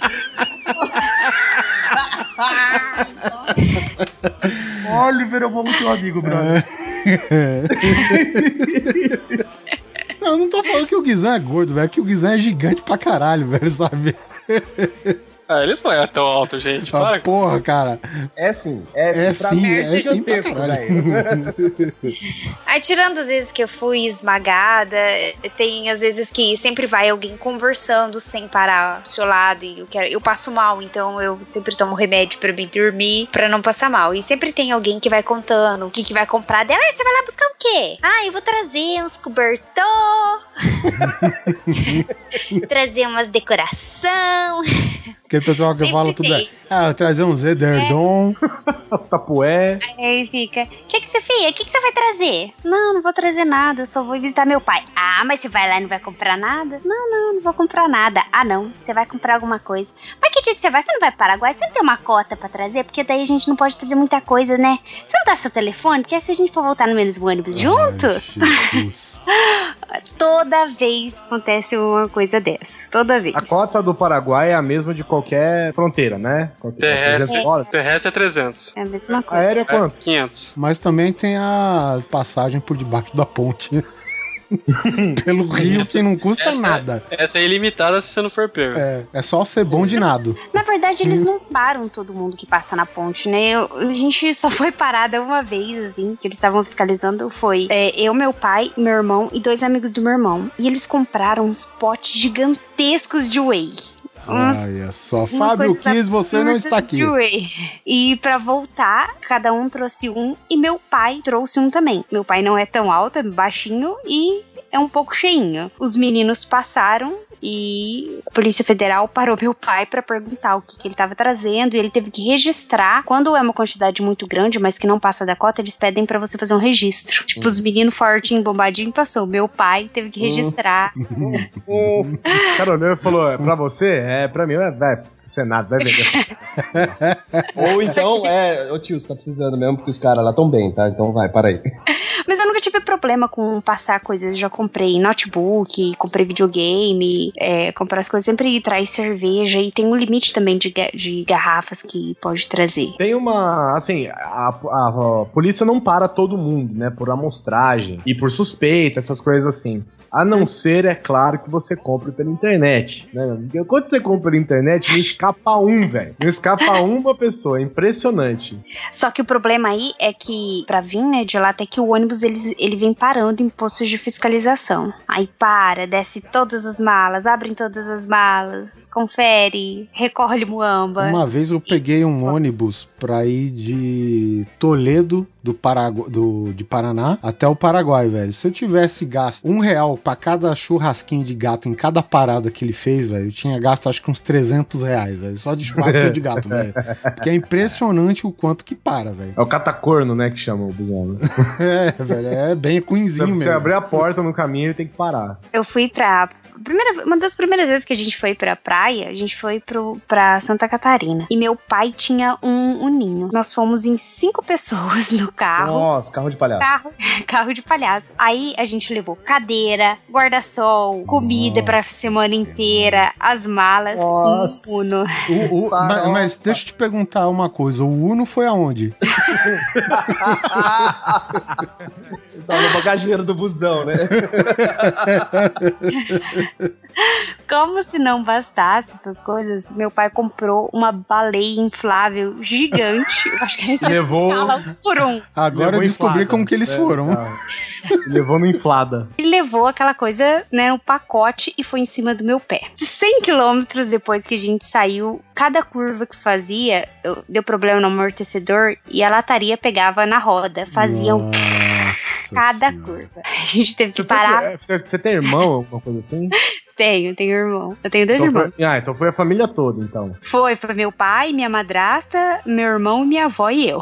Mas assim, Nossa. é todo mundo, é todo mundo hobbit que nem a gente ou não? É mais ou menos. Minha avó e meu pai são os mais cheinhos. Porque não, porque aí o ninho criança. vira limousine, né? Tá ligado? É que eu era criança, eu tinha uns 13, 14 anos por aí.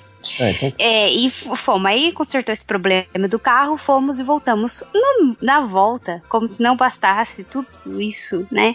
A minha avó resolveu parar naquelas aquelas barracas de beira de estrada e comprou uma cortina. Salame. Nossa, cortina, caralho. Cortina de salame. Caralho!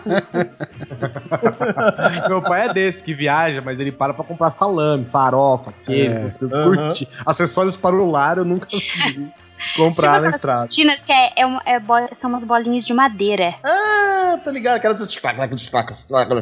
Cortina feita de assento de motorista de ônibus. Essa mesmo. Eu voltei. É interessante o Guizão ter falado isso. Eu lembro que eu vi uma série em que ia ter um sindicato de taxista falar com o prefeito, né? Aí o prefeito falou pro taxista pra ele se sentar pra ele ficar à vontade. O taxista jogou uma porra dessa e sentou em cima.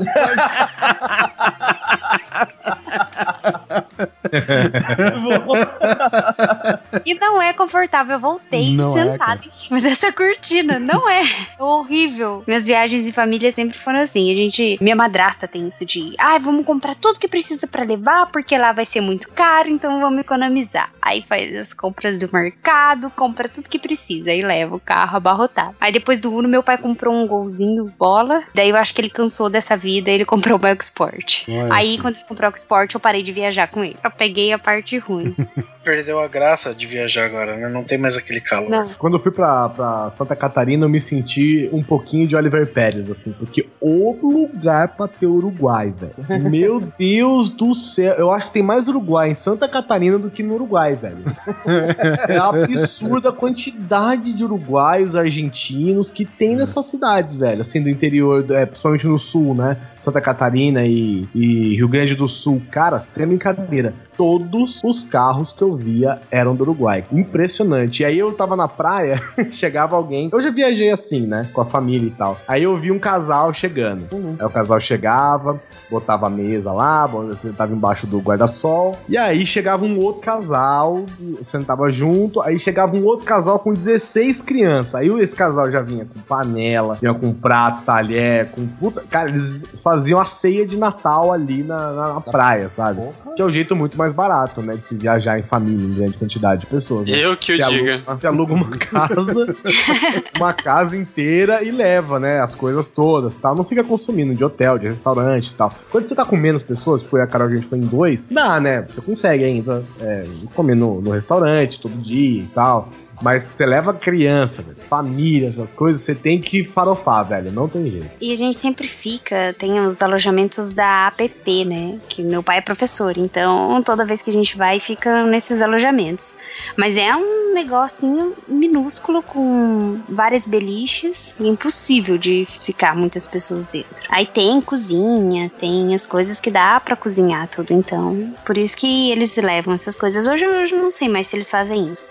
Mas hoje eles têm uma cachorrinha, uma Beagle. Aí quando eles vêm pra cá, vem meu pai, minha madrasta, meu irmão e a cachorra no banco de trás do carro. E a cachorra é hiperativa. Eu não sei como que eles conseguem viajar com essa cachorra.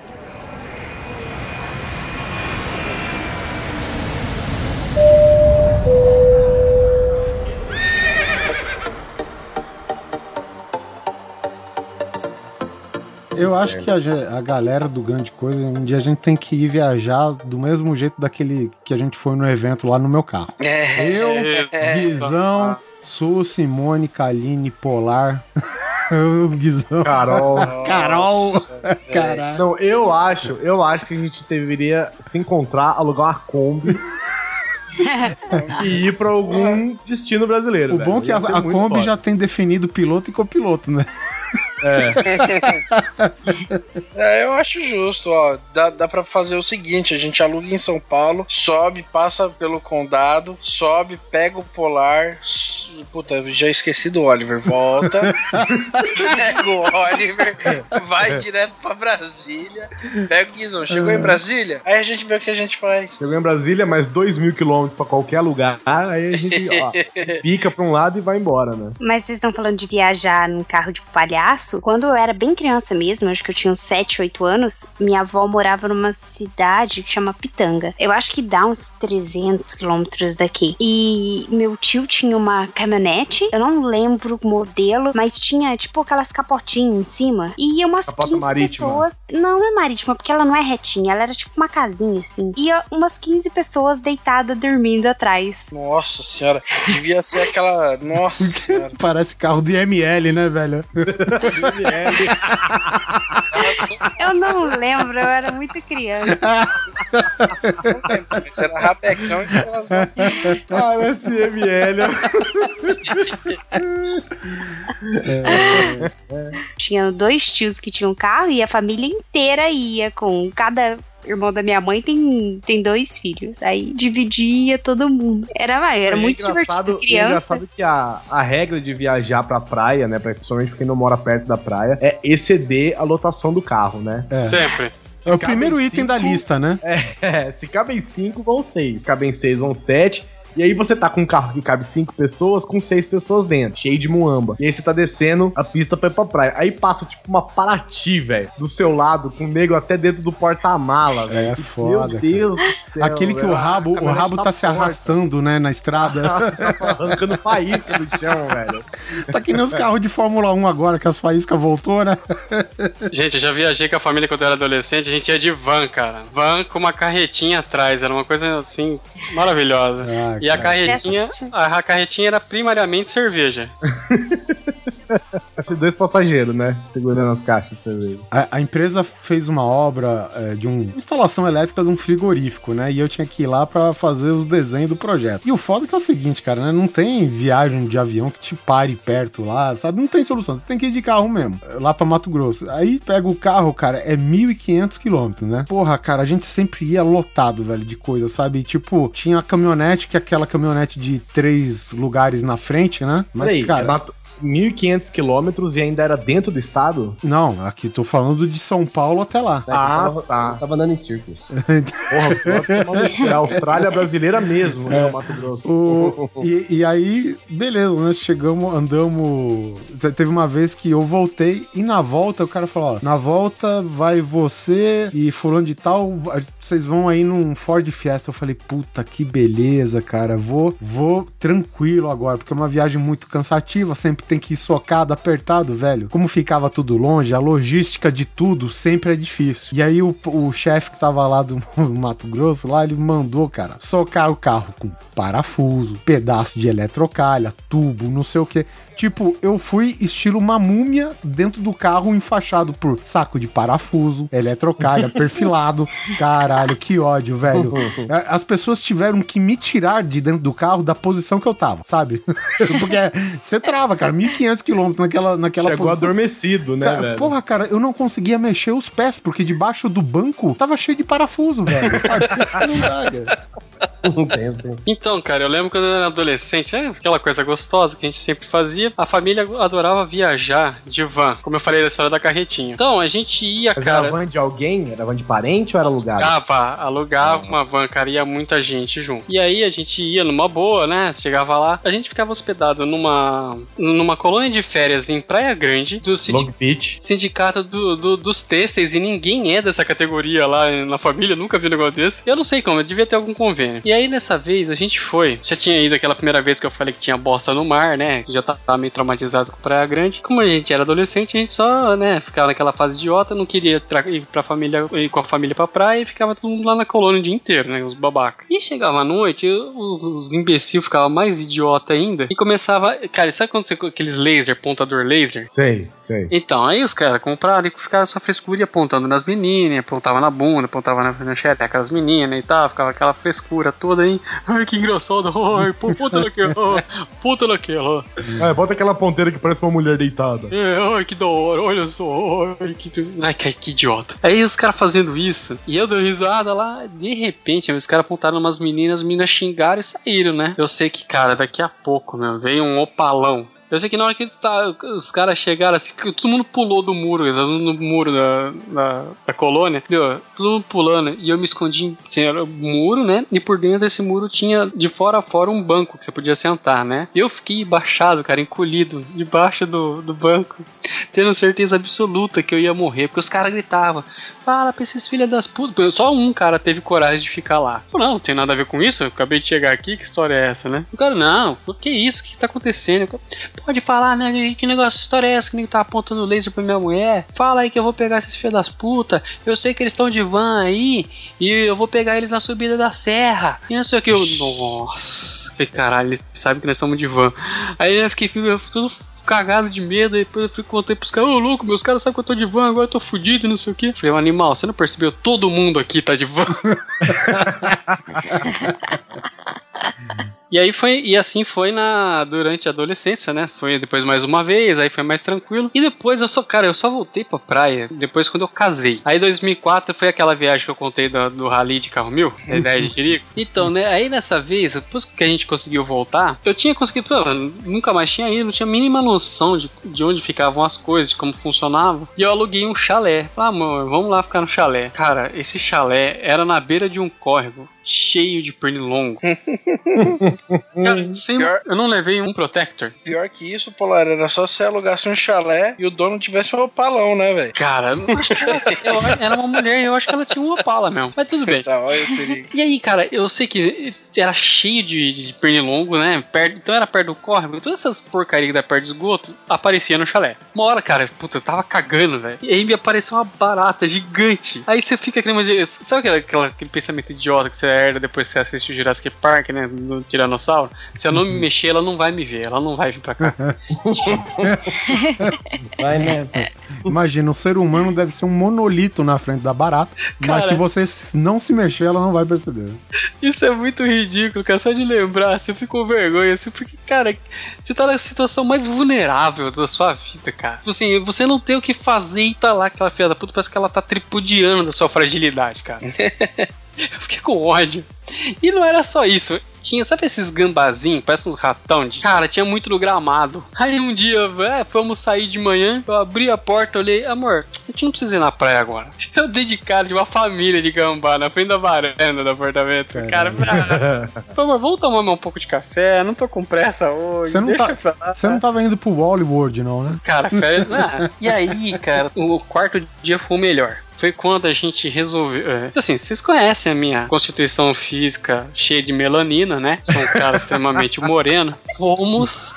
Cara, e que nem eu falei, a última vez que eu tinha ido pra praia foi. tinha sido sete ou oito anos antes. Então eu não lembrava mais de nada, sabe? A precaução que eu tinha que ter. Fomos, é, a gente tava em Caraguá e a gente foi pra Ubatuba na praia de Maranduba. Nesse dia, o, o tempo tava nublado, né? Chegamos lá, o tempo tava nublado. Falei, ah, que delícia, hoje vai ser o dia perfeito, amor. Nada de gambá, mosquito, nada de fazer rally com carro mil. Pô, vai ser uma maravilha. E aí, o que aconteceu? A gente tava lá, minha esposa, ah, quer entrar na água? Vamos entrar na água. Lógico, meu amorzinho, vamos, né? A gente acabou de casar, aquele clima romântico tal. E, e falei, ah, pensei, se eu passar protetor solar a cada meia hora, tô garantido, né? Cara, eu fui, eu passava a cada meia hora. Gente do céu. Aí, a hora que chegou meio-dia, abriu o solão, sabe? Não, amor, vamos lá, vamos ficar debaixo do, do, do guarda-sol ali do, do quiosque. né? Tá, tá beleza, né? Pede, pede manjubinha com limão, torra a mão no limão, aquela maravilha toda e tal. E eu passando, né, pro protetor cada meia hora e achando que tava abafando, gente. A noite, a noite pegou de uma vez. Realmente tava abafando. Porque assim, a hora, a hora de ir embora, eu senti, cara. Eu não. Eu já tava com. Sabe, o, dor, o torso inteiro ardendo já. Tive que voltar. A gente foi de Caraguá, de Ubatuba até Caraguá e eu, tava, eu fui dirigindo sem camisa. Né? Eu já não tava aguentando. Já andando que nem uma múmia, todo duro, né? Cara, eu sei que na mesma noite já apareceram as bolhas do meu ombro. Sabe o que que é você ter que dormir sentado? Tipo, você senta no chão e estica o braço e encosta a cabeça na cama? Você, você imagina que eu, eu tava com um ventilador ligado assim, sabe? Tipo, full power, total, mega blaster na minha cara. E eu sentia que tava queimando. Eu, eu demorei, sem brincadeira, cara, acho que uns 4 ou 5 dias pra parar de ter dor. Meu, doía demais. E tudo que você passava doía, doía, doía. E não, e não, não bastando isso, faltando. Aí um dia depois, teve uma chuva, uma chuva torrencial, assim, em Caraguá, sabe? Começou na quinta-feira à tarde, foi, foi, foi embora e a gente ia embora na sexta-feira de manhã. Ah, amor, vamos lá, pô, carreguei o carro. Quem disse que o carro pegava? Eu não sei porquê, um dia só que a porcaria da bateria ficou parada ou a bateria riu. Isso chama maresia. Ah, cara, eu sei que assim. É isso, Regaçando, comendo cada centímetro de ferro do seu carro. isso se chama inferno, porque assim, eu fiquei que nem um idiota É. esperando um telefone de autoelétrica e ni- ninguém podia me atender. Aí descobri depois que um quarteirão do- da pousada tinha um cara que fazia. E aí vamos lá, né? O cara pegou, foi lá trocar a bateria, levou o carro lá. Aí eu fiquei esperando, mano. Sem brincadeira. O, o lugar da a oficina do cara tinha cada ratazana que era do tamanho de cachorro, velho. Tinha uma ratazana que, se, se ela, se ela ataca o cachorro, eu acho que ela matava. E eu ali, o cara conversando comigo, é, tá que legal. E eu, eu tenho um medo terrível de rato, né? Eu falei, meu, se o negócio desse vier, eu largo o carro, foda-se, foda-se meu pai, eu vou largar o carro aqui, eu não vou voltar dessa merda, cara. E, e a viagem foi essa, coisa gostosa, cheia de contratempos, gambá, mosquito, é, rali, cara, ter que andar a pé um dia inteiro porque o carro ficou na oficina parado. E na volta, e na volta ainda me furou um pneu. Você tomou tanto sol, cara, que você podia ter sido uma, uma célula fotoelétrica, só pegar a bateria com o próprio Gente, dedo. que inferno, cara.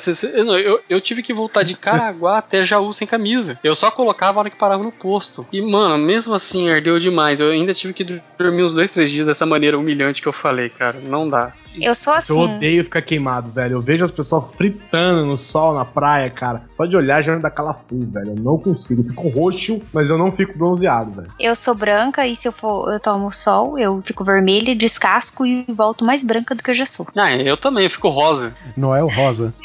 Ah, vai tomando.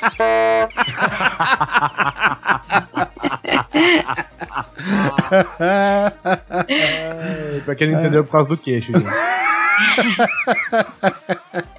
E aí eu achei tão legal ir pra Caraguá nessas condições que eu voltei em 2007 aí com, com o Miguel, né? O Miguel já tinha 10 meses. Caraguá é Caraguatatuba? Exatamente. Ah, tá. Ah, não, porque falar Caraguatatuba toda santa vez é pelo amor de Deus, né? Então, chuva. É muito bom porque qualquer pessoa. Você, pega a pessoa que tem a língua presa, aí, né? vamos. Você tem língua presa? Não, vamos pra Caraguatatuba. Vamos, Caraguatatuba. É, se o cara tiver é, a língua presa, ele fala ah, Cagaguá. Cagaguá, Cagaguatatuba. Aí em 2007 eu- a gente tava indo, eu, a minha esposa e meu filho num carro e no outro iam um casal de amigos e a mãe da, da moça do casal com o namorado. E a gente resolveu, né, vamos lá, vamos, de madrugada, né, cara? Eu tava me achando o rei da estrada. Só que acontece o seguinte, cara, eu pra eu viajar de madrugada eu tenho que dormir antes. E, e cara, tudo que podia dar errado, assim, de, de não conseguir dormir, o telefone tocava, ah, tudo precisava da minha, da minha intervenção. Aí falei, agora eu vou conseguir dormir. Tipo, a gente ia sair meia-noite. Eu falei, não, agora eu vou conseguir dormir 8 horas da noite, né? Na, eu acabei de deitar, cara, tá quase pegando no sono. Nunca acontece isso. Em Bauru começou uma queima de fogos que durou uma meia hora. Aí eu falei, ah, não. É o que? Aniversário da cidade? Ah, eu não sei, cara, porque nem costumava muito estourar rojão, nem por causa de droga lá perto, sabe? Aqui sim, mas lá não. E aí eu falei, putz, e agora, cara? O que eu vou fazer? Pensei, não, que beleza, vou comprar aqueles tipo Red Bull, sabe? Comprei dois Red Bull lá no, no. Tipo Red Bull. É, não tinha Red Bull nesse mercado. É, já dá pra ver. Era, tipo, eu sei que o. Fed Rule. Lembrei, Flying, Ro- Flying Horse. Flying Horse. Hum. Nossa. Esse é bom. Tomei os dois, pá, pá. Agora falei, vou ligadão pra viagem, ninguém me segura nessa porra, né? Chumbado. 11 e meia da noite, cara. Ele deu o efeito reverso. Cara, começou a me dar um sono. Eu falei, Aline, pelo amor de Deus, faz uma jarra de café. A gente vai ter que levar na estrada. Cê- cara, sabe quando você tem aqueles pesadelos que você tá na estrada, que você tá meio que no inferno? Eu tava assim. A, a minha esposa teve que ir acordada comigo, porque se ela piscasse um pesado mais uma vez, e os dois morriam na beira da estrada, sabe? E pra piorar, né, nessa noite, parece que foi a noite do racha, sabe? Todo mundo queria ficar postando corrida no meio da viagem. Então você tinha que tomar um cuidado redobrado. E eu ali, morrendo de sono, morrendo de sono, morrendo. Eu sei que a hora que eu fui acordar eu já tava em Caraguá. Sabe quando você não lembra da viagem? Caralho, Chegou no perigo, automático. Eu cheguei no automático, cara, e eu pensando. É a hora, que, a hora que eu acordei que eu vi assim, cara, meu filho bem. Eu falei, cara, que idiotice que eu fiz. Eu podia ter matado todo mundo. Às vezes, às vezes não, né? Às vezes você não dormiu, na verdade, né? Você foi, como o Oliver disse, no automático. Sim, eu, com certeza você eu fui no tava automático, mas atento, você tava normal, mas você tava prestando atenção em. Você tava com a cabeça em outro lugar já, né? Você tava só na base do reflexo mesmo. Só que eu cheguei tão louco, assim, eu lembro só de. Eu cheguei, acordei, a hora que a gente conseguiu dar entrada no, no- apartamento que a gente alugou, eu deitei no sofá eu dormi por oito horas seguidas, assim. Pum, fui embora. Apaguei. Minha esposa disse que me chamava, ela falou assim, ela tá, eu quase chamei uma ambulância pra você. Porque você simplesmente não reagia. Tava relinchando enquanto dormia. Nossa, tá, tava flying horse. Aí pra piorar ainda esse carro ainda resolveu dar um problema, o a Paraty, ela, sabe que as, as mangueiras que são ligadas no sistema de arrefecimento, elas ressecaram e começou a vazar. E, e no dia de ir embora, no último dia do ano, né, a gente, a gente ia até passar o, o Réveillon na praia e, e por causa disso teve que voltar mais cedo, porque a gente já tá muito puto da cara já, né. Ah, mas isso aí ainda é um problema. E eu que, que minha família combinou de ir pra, pra uma praia, pra, um, pra ficar no apartamento de um amigo do meu pai e tal. O cara falou: Não, pode ir. Faz 15 anos que eu não vou naquele apartamento, nem sei como é que tá mais. Pode ir, pode ir. Passa aqui, pega a chave e pode ir embora. Tá bom. Chegamos lá pra passar o Réveillon, velho. Tipo, faltando dois dias pro Réveillon, a filha do cara resolveu descer pra praia e teve todo mundo embora. Puta, que Nossa. é muito chato. Nossa, velho. 20 anos que ninguém ia naquela merda, resolveu ir no dia que a gente tava lá. Filha da puta. Fica aí o ressentimento. Eu estourava os fogos dentro de casa. Dessa última vez que eu fui pra praia, a gente, eu fui com a família do meu namorado, foi minha sogra, minha cunhada e, e o padrasto dele e o chefe do padrasto com a família, incluindo pai, mãe, sogro, sogra e duas filhas. Nossa, isso tava família trapo mesmo. Aí sim. E assim, a gente conhece bem eles, porque a gente vai, eles fazem churrasco e, e vai tudo bem. O sogro dele tinha passado mal com um problema de rim e foi viajar 12 horas sentado. Não tomou água, ele foi com a gente no carro. Não tomou água no trajeto todo. Chegou lá, começou a passar mal, teve que vir embora às pressas de avião e ficou internado uma semana. Que filha da puta, cara. Destruiu a viagem de todo mundo. Ah, mas a gente continuou, né? Nós ficamos lá. Ele comeu eu não- milho? Calma, que eu vou chegar nessa parte. Eu não Já como vi que dessa viagem foi voltando um a um. Não, eu não como peixe. Aí eles decidiram que meia-noite ia comprar um super peixe lá e fazer a janta. Aí eu fui pra praia e falei: Bom, eu vou comer esse milho cozido aqui porque eu não vou comer o peixe mesmo. Pelo menos eu não vou passar fome. Mas eu passei tão mal. E eu, no- eu passo mal do estômago de vomitar. Eu tenho uma hérnia no estômago. Então, se eu como alguma coisa que não me fez bem, eu vomito. E, tipo assim, é sem parar. Eu fiquei a noite inteira vomitando num apartamento cheio de gente com um banheiro só. Nossa, e Boa. com o pior, assim, quando você vai com família ainda, né? Tudo, eu tava longe da minha mãe, coisa passando mal, aquele monte de gente estranha e querendo vir embora, ainda tinha mais. E, tipo, foi nos dois primeiros dias de viagem, porque o resto da semana passaram mal. E eles iam pra ficar na praia, assim, ficava o dia todo. Ia de manhã e voltava às sete horas da noite. Se eu ficar na praia o dia todo, eu volto igual o polar. Sem queixo? Hoje essa menina tá, hein? Gente do céu, o que, que colocaram na água de Guarulhos? Caralho, meu Deus do céu, velho. Que decepção. Tá todo gozadão. É. Bom, enfim, eu tava no Uruguai e aí acabei fazendo amizade com os vizinhos lá da minha avó, né? Que é onde a gente fica e tal. E de repente a, gente, a minha mãe descobriu que a mãe desses novos amigos meus era da mesma religião, aquela coisa toda, né? Então virou gente da, da família, né? Aí passou o tempo e me convidaram pra fazer uma viagenzinha entre, entre cidades dentro do Uruguai. E assim. Tipo, quando você é novo no grupo, Foi de mula, Oliver? Carregando droga, mano. Vem aqui, você enfia essa trouxinha no rabo e vem passear com a gente, cara? Chega e fala, engole esses 27 trouxinhas aqui, ó, e vem, vamos. Vai viajar de graça. E, e assim, como você é novo no grupinho de amigos, né? Você começa a analisar o, o estilão de, de cada qual lá, né? Então, ah, tem um que é o gente boa, tem outro que é o mandão, né? Tem outro que é o, o faz tudo da galera, e tem outro que é o chato pra caralho, né, velho? Beleza, né? Você faz amizade com o pessoal lá e, tipo, a gente tá jogando pimbolim, aí o cara ganha no pimbolim, o cara chato, e esse cara chato, ele tinha a merda da mania de fazer a dancinha da vitória dele, velho, sabe? Então, e a dancinha da vitória dele é aquela coisa estilosa, né, velho? Parecia um flamenco com ataque epiléptico, né? A, a dancinha dele, velho. E aí, beleza, ganhava no videogame e fazia dancinha, né? Eu falei, puta, cara. sa- Sabe, é, é o cara chato que ele dá nos nervos, mas você engole a raiva, né? Você perdeu, você já perdeu no jogo que você se acha bom e o cara faz a dancinha na sua cara falando que tu é cabaço, que você é noob e essa coisa e tal, beleza, mas desce tranquilo, né? Aí, sei lá, ele comemora qualquer coisa, ele fazia a merda da dancinha da vitória. E aí teve uma vez que eles combinaram de fazer essa viagenzinha, né, de uma cidade pra outra, nada muito longe, e enfim, aí o que que acontece? O carro em questão, o marcador de combustível travou, né? Isso acontece muito em viagem, É, né? acontece só em Você viagem, enche não. tanque. Não é que acontece muito em viagem, só acontece em viagem. Você enche o tanque e aí ele vai mil quilômetros sem mexer uma palha. De repente, Olha só fazendo, que carro econômico, que carro legal, esse muito econômico, né? O ponteiro não mexe. Aconteceu isso comigo no Chevette, olha que beleza. Cara, a gente andando na estradinha, sei lá, uma cidade era pouco menos de 150 km de uma da outra. Só que é claro que no quilômetro 50 o carro começa a dar aquela engasgada e, porra, para, né? E começa a olhar e não sei o que. E tinha um dos caras que tinha mais a mãe, ele falou: Isso daqui tá sem combustível. Pô, mas o marcador tá aqui, tá.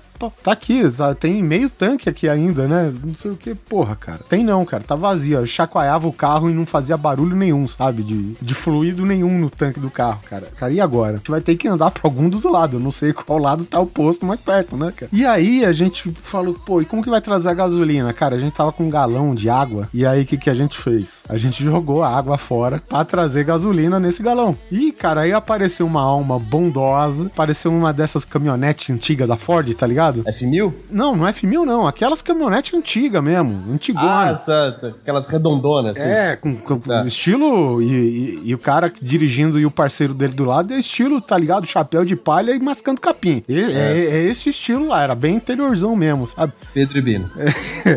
E aí o cara falou: ah, nós quedamos sem gasolina, nos pode ajudar, aquela coisa toda, né? E, e o cara falou: ah, sobe aí na caçamba, né? E aí subiu na caçamba e foi ele, um, um parceiro meu lá, e o cara da dancinha. Foram lá, levaram o, o tanque lá e depois que passaram, sei lá, uma meia hora, que o posto devia ser longe pra caralho, o cara da caminhonete teve a bondade de trazer de volta. E aí que aconteceu? Ele, como tava do lado da, do outro lado da estrada, né? Tava no sentido inverso, tava chegando. Os caras desceram do outro lado da estrada, o cara retornou e continuou no sentido, foi embora, né? Ah, graças, graças, tchau, tchau, não sei o quê. E aí o cara carregando o garrafão, cheio de gasolina, foi me fazer a dancinha da vitória. Com a porra da galão, velho. Ele tomou um trupicão no meio da estrada, velho. Otário. Acabou tudo, velho. Que filha da puta. Nossa, que raiva. Cara, foi muito triste, velho. É, é que nem aquilo. A gente até mencionou uma vez que quando o galão da água desses de 20 litros cai, ele arrebenta, mas por um milissegundo o formato da água ela fica como. Aí ficou um galão, por um milissegundo, um galão de água dourada, sabe? E depois asfalto, né, cara?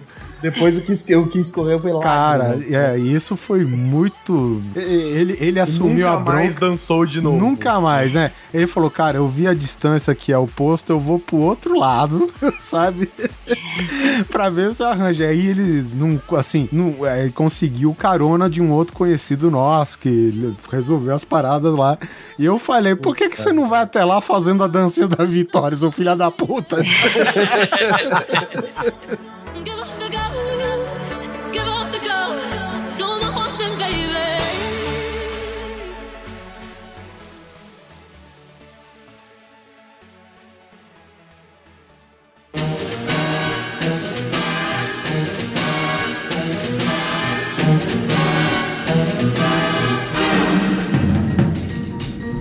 Come on along and listen to the lullaby of Broadway. The hip Guizão, tirando essas viagens de aí, nossas viagens, nós ficamos sabendo que o senhor foi pra Nova York. Vocês sabem que diferente de vocês, eu sou uma pessoa né, de outra classe. Cosmopolita. Eu consegui realizar um sonho de infância meu e eu imagino que de muitos brasileiros também. O Guizão é foda. Ele nunca foi pra canto nenhum no Brasil. Nunca. Nunca foi, velho. Acho que o- a maior viagem dele foi pra aqui pra casa. Pode ser. E depois pra Salvador. Pra Salvador não, pra Porto Seguro. É, e aí, velho, a próxima viagem dele é Nova York. Olha só isso, cara. Nova York, bitches. The Big Apple, a maçã, a capital do mundo. Eu fui pra lá. Eu consegui, né? Juntamos uma grana, falando, vamos conhecer Nova York. Vamos. Aí vai tirar visto, vai a porra toda, vai falar com, com né? Todo o processo, né? O, o Guizão, ele até se fantasiou de pessoa comum. Cortou a barba, cortou o Se cabelo, velho. você ver minha foto do passaporte, malandro do céu, eu não me deixava entrar. Se eu, Pare- fosse o cara da, Parece repórter da Globo, velho. se eu fosse da imigração, eu não me deixava entrar, velho. Guizão fez isso que é pra não confundir com nenhum Oriente Medista, né? Exatamente. Foi pelo medo, pelo medo.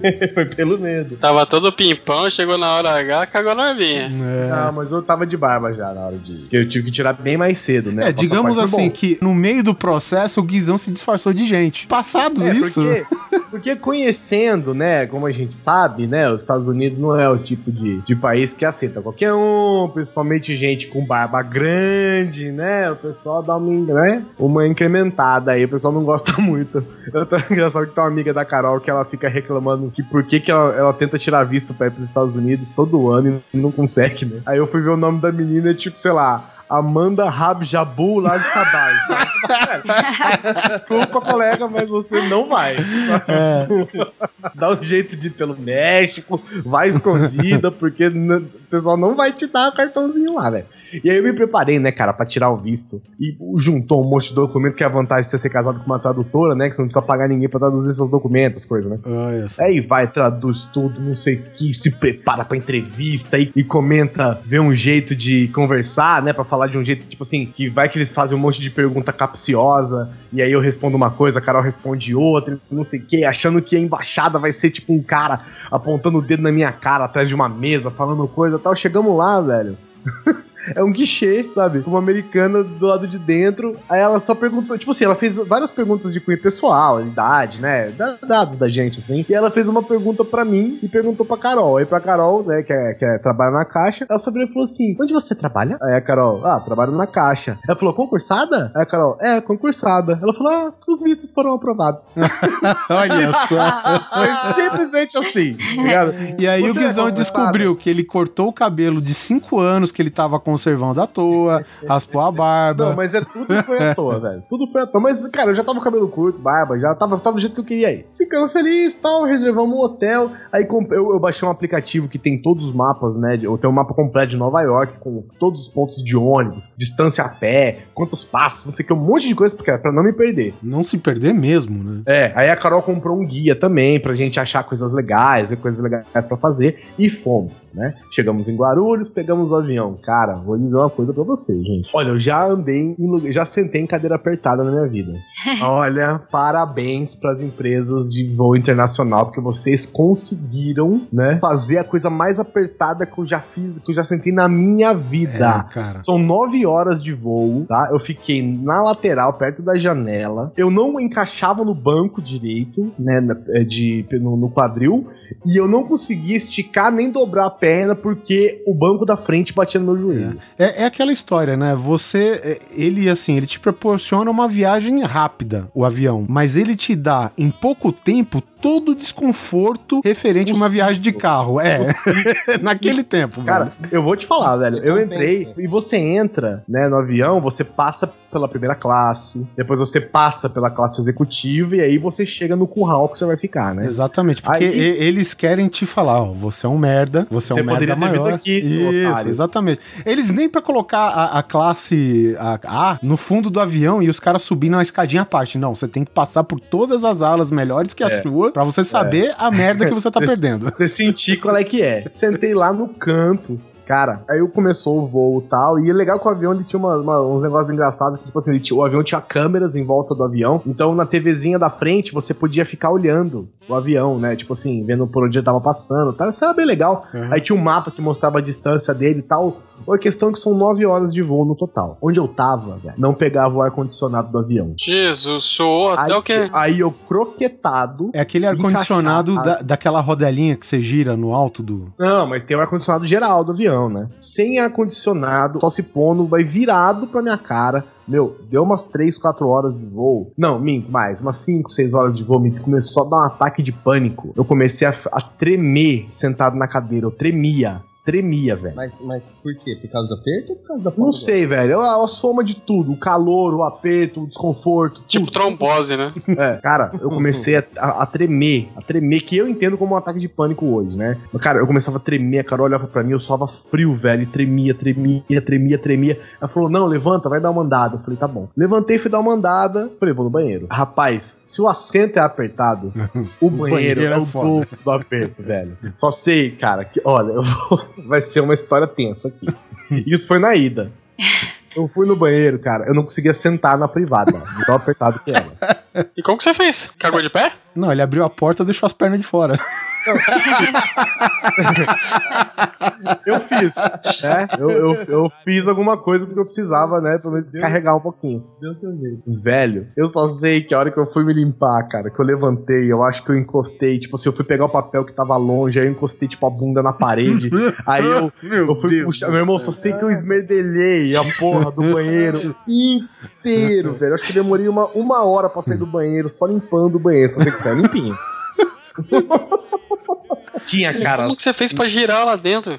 Não, não, esfregando o cu cagado na parede inteira do, do, do banheiro, O velho. foda é que ele ia girando e ele tinha que ir limpando que ele tava cagando à medida É, que ele ia eu- girando. não, porque eu não vi isso, né? Eu não vi isso. Eu levantei e tal, esfreguei tudo, não sei o quê. Aí eu peguei o papel higiênico, a hora que eu virei, assim, eu falei, Jesus!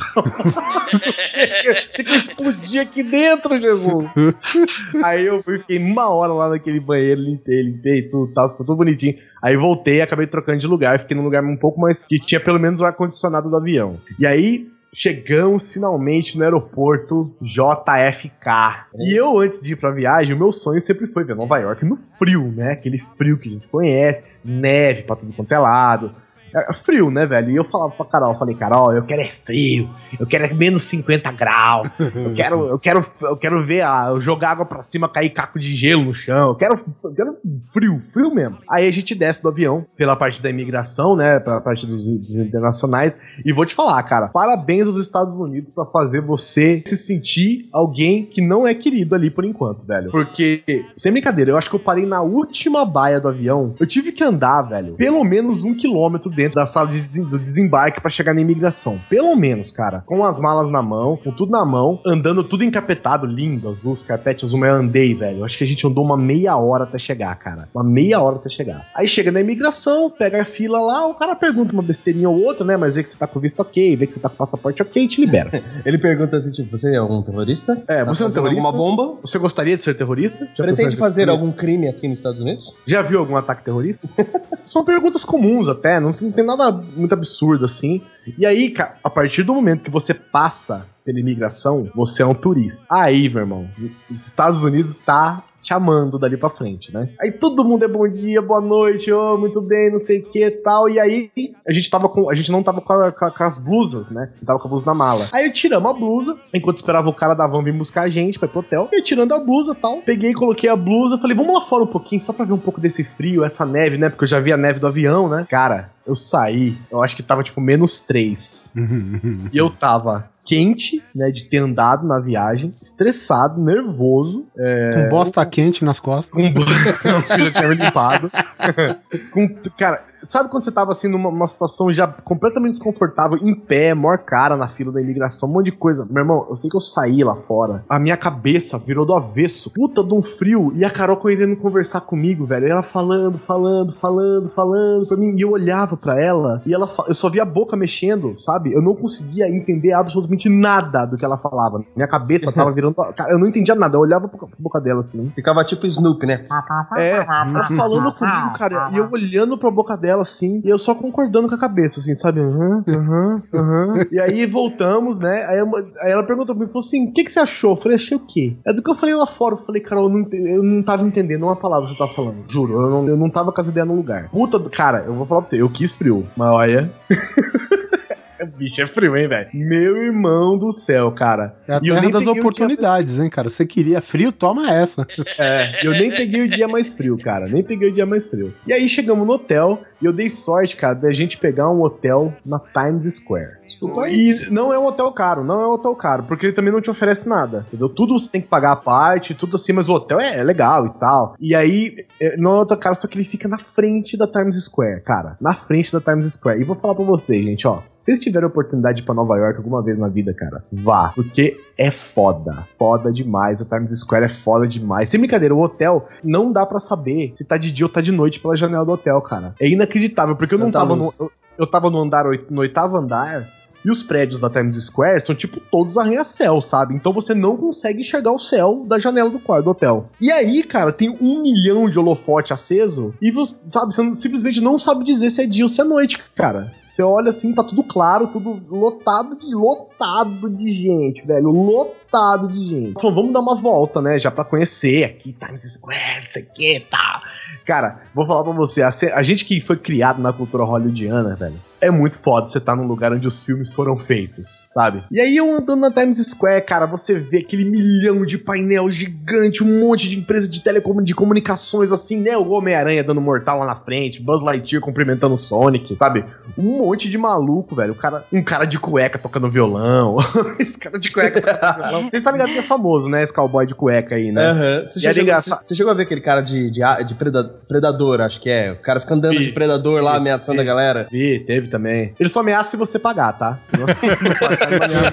Uma coisa que eu achei engraçado que é o seguinte: quando é frio, é frio pra todo mundo, né, velho? E esse cara de cueca, meu irmão do céu, ele, tá, ele, ele não parava, ele não tava parado tocando violão, ele ficava andando e ele tocava o violão e ficava assim. "Uh, ah, ah", um puta de um frio, velho. Mas daí a gente deu uma volta lá no hotel e tal, cansadíssimo, né? Voltamos pro hotel, passamos o dia, no outro dia a gente foi sair comer alguma coisa. E uma coisa que eu percebi é que é o seguinte: em Nova York, a gente foi em Manhattan, né? Bem no centro ali da Times Square. Uhum. Uma coisa que eu percebi é que é o seguinte, cara. Se você. O, o- tem um Starbucks por esquina em Nova York. Então, eu- uma vez eu vi um mapa, agora não sei se foi no Google Maps, Google Earth, Google whatever, que tinha, é, acho que só em Manhattan tem 53 McDonald's. É, Tem, Tipo, cara, McDonald's tem em qualquer lugar, Pizza Hut tem em qualquer lugar, tudo tem em qualquer lugar. E, e nesse frio absurdo de Nova York, velho, Starbucks é um ponto seguro, tá ligado? Dá pra você conhecer Nova York inteira, tipo, indo de Starbucks em Starbucks, assim? Vai esquentando, né? É o checkpoint, né? cara? É impressionante, cara. E o lugar é. eu- sabe umas coisas que eu achei foda? Assim, essa preparação que eles têm pra turista e, pra- e para o frio. Porque o frio lá é tão intenso. E é, o, o ano todo é frio, né? Mas no inverno, principalmente. Que a, os toldos dos lugares, tipo assim, o toldo do nosso hotel, cara, tem as lâmpadas fluorescentes em cima e algumas delas são lâmpadas aquecedoras. Então você tá num, você tá num Da puta hora. de um frio, você para embaixo de alguma marquise, tá ligado? Aí você esquenta e aí você sai pra pegar pneumonia depois. É tipo que a gente faz no Brasil, que a gente fica pulando de farmácia em farmácia, banco em banco, assim, né? Pra dar uma refrescada. É, isso. Basicamente isso. Só que é na rua, entendeu? Você não precisa entrar no lugar. É na calçada. Massa, velho. E aí eu, aí eu fui ver sobre o hotel, né? Chama Edson. Hotel Edson. Eu fui olhar o hotel e tal, procurar na Wikipedia coisa sobre ele. Eu descobri, velho, que cenas do poderoso chefão foram filmadas lá. Caraca, Aí, aque- meu. aquela do 2 do dois que, tipo, rola rola aquela, aquela chacina que a galera tá tendo uma reunião. Eu não Essa? lembro se é a chacina, mas, mas o saguão é o hotel do 2, se eu não me engano. Deve ser Puta aquela que cena que, o, o Michael se encontra com a Kay, porque eles Tá, se encontram tá, no tá. hotel também. Deve ser esse. Cara, é muito foda você pensar nisso, velho. É muito foda você saber que você tá num lugar onde filmes que você ama já foram filmados ali. Tanto que depois eu assisti o Birdman, eh, tem uma hora que eles estão num bar conversando com uma crítica de teatro. E aquele bar que eles estão conversando com a crítica de teatro é o bar do hotel que eu fiquei, velho.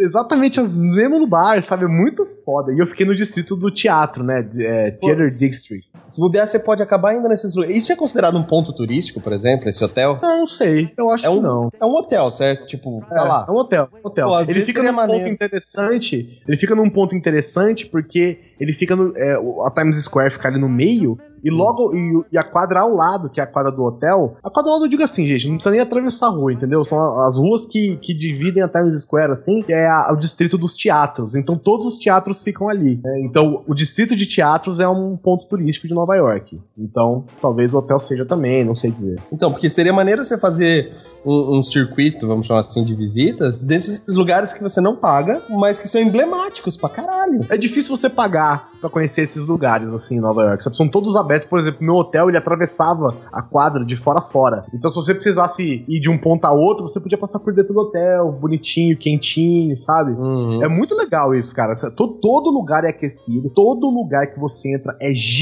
gigantesco. Não tem nenhum lugar que você entra que é pequeno. É tudo enorme, velho. E o legal, Oliver, por exemplo, a gente saía do hotel, na frente do nosso hotel tem. é, em volta é só teatro, né? E aí, um teatro tinha uma peça com o Denzel Washington. Na outra tinha uma peça com o Ian McKellen, sabe? Na outra tinha uma peça, é, eu acho que com o, o Michael Caine, sabe assim, velho? Uns caras fudidaços, assim, velho. Cada um com uma peça estreando num dia diferente ali, sabe? Aí a gente saiu andar pela Times Square, né? Esse andar pela Times Square, eu vou resumir porque a gente fez isso várias vezes. Então a gente passou pelo Hard Rock Café, a gente passou pelo A loja do Yankees a loja do Yankees, inclusive, comprei um comprei um boné pra você, não? Você comprou comentou três. um boné. Acho que dois boné, né? É, essa- Legal, alguém a- a ganhou alguma parte do- coisa, né? não ganhou nada, ele Eu pagou. paguei, velho. A parte do boné foi engraçado que a gente entrou na loja, né? E aí E o filho da puta do Guizão ele só vai passando as fotos, velho. E aí ele passa as fotos e é camiseta foda, cara. E é uma jaqueta foda, e é um boné Não, atrás do outro, é. cara. E, vou- e eu falei pro Guizão, Guizão, traz tudo. Ele falou, cara, mas tudo fica caro. Eu falei, ah, então traz só dois bonés. Não, o engraçado é, barreta. o seguinte: lá tem tudo tem a sua própria loja, sabe? O MM tem uma loja de dois andares só de MM. A, a Hershey's tem uma loja de dois andares só da Hershey's. A- o, o, o Knicks, né? Os Yankees tem uma loja só pra eles, sabe? Tu, todos os- tudo é só uma, é uma loja exclusiva. Não tem uma loja que você entra e tem várias coisas assim. Os bonés dos Yankees tem porque é um, é um símbolo da cidade, né? Também e tal. Então você encontra vários lugares. Você tem uma loja só deles. Os caras não sabem brincar. é, não sabe, velho. Business é lá, velho. Aí a gente tava, tava lá conversando e tal, mandando as fotos pro Oliver. E o Oliver, ah, vê uma camiseta pra mim, né? Aí eu fui vendo as camisetas e tal. Aí eu vi uma camiseta gigante, assim. Gigante não, uma camiseta. Gigante é porque é compridona, né? Todas as camisas são compridas. Porque era do Giants. Não, aí. Não, dos, dos Yankees, porra. É, do- Aí eu olhei e tava escrito gigante atrás, 42. Falei, nossa, vida, universo e tudo mais. É essa aí que eu vou comprar, né? Que, que eu vou falar pra ele comprar, né? Cheguei pro cara e falei, escuta, quanto é que é essa camisa aí? Cara, ah, 600 dólares. Nossa. Eu olhei pra cara você falei, gente, o que que tá acontecendo, velho? Eu, aí eu fui pesquisar o porquê, tipo assim, 42 é o número, tipo, do maior jogador da história dos Yankees, assim, sabe? E aí eu falei, Oliver, vou levar dois bonecos pra você. Nem pra você perguntar, e se arrancar os números? Não, era mais barato, né? Aí eu, aí eu entrei na, na Bubba Gump, né, que é a loja de camarões do, do Forrest Gump. Cara, tem loja pra personagem coadjuvante do Forrest Gump. Vai se fuder, velho. Como assim? É, eu entrei, eu achei muito foda. Só que não iria de novo, assim. Já conheci uma vez, cheio de merchandising, explodindo de merchandising, só uma vez e tal. Aí no outro dia, a gente jantou lá, inclusive, né? Aí no outro dia a gente foi passear por outros lugares. Vamos conhecer outros lugares. Ah, vamos conhecer o Central Park. Aí a gente foi lá, chegamos no Central Park, olha e vê a- aquela casa dos, dos Ghostbusters, assim, né? Que é de cantinho, assim e tal, vai andando. E o Central Park, velho, é gigante, cara. Gigante, né? Cheio de, de ruas e, tudo cheio de neve, cara. Porra, como é legal a neve até um certo ponto, depois começa a encher o saco. Porque a neve, ela, ela começa a preencher a rua e os carros, os, os carros de limpeza vão jogando a neve pra calçada. E eles jogam sal, vão jogando a neve pra calçada e a neve vai ficando, velho. Uma lâmina de gelo. Então você não tem. Você, se você não escorregar pelo menos umas cinco vezes, você não, não esteve em Nova York no inverno, Ah, sabe? é melhor, aqui em São Paulo é lixo. né? Então, quando a neve tá caindo, ela é linda. Só que depois vai ficar preta, né? Porque junta com a meleca do asfalto e tal, e, e vai indo. E aí a gente foi. Aí a gente pegou lá o. o- o- porque a Nova York é engraçado, né? Manhattan é legal porque ela é bem organizadinha. Então são as avenidas e as avenidas cruzam as ruas, né? Então por isso que a gente vê muito assim, ah, é a quinta com a nona, é a décima com a 23, entendeu? Porque é, é, sei lá, é quinta avenida com a rua 23. Então é muito fácil de você achar, tá ligado? Pra você que fácil. mora em Brasília, É. Não, mas pô, é só saber contar, gente.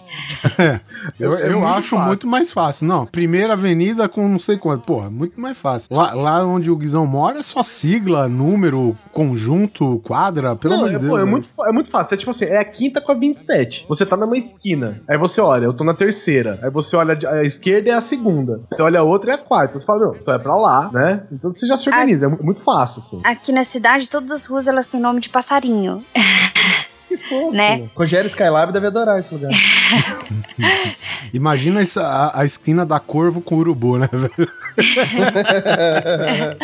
E as ruas que cortam, né, a avenida principal, elas são nomes de passarinho em ordem alfabética. E é andorinhas, beija-flor, condor, drongo. Ó, que As- da hora. É, dá pra se organizar também. Chupa né? Nova York. Não, velho. Meu, e- e- a gente foi andando e a gente foi conhecendo tudo que tava aos arredores, né? O, o Rockefeller Center, o Grand Central Station. Cara, o Grand Central Station é foda. Foda, foda, foda. É uma estação de trem, né? É aquela que aparece em filme, né? Que é grande e fica no centro. É, assim, é aquela que aparece no. Madagascar. que aparece no, no Madagascar, Madagascar, final dos Vingadores, Eu Sou a Lenda, né? Vários filmes ali são protagonistas ali perto da Grand Central Station. E aí a gente resolveu e eu tinha que conhecer o buraco que ficou do World Trade Center. Carol, vamos pro World Trade Center, vamos pro World Trade Center, vamos pro World Trade Center, vamos, vamos, vamos. Pegamos um ônibus, chegamos lá, cara, o aplicativo que eu peguei é absurdo, cara. Ele fala qual a linha, onde você desce e quantos passos você tem que dar até chegar onde você quer. Caramba, mas ele dá o passos tipo do Neto ou o passos tipo do Guizão? Não, conta em metros, né, velho? Média.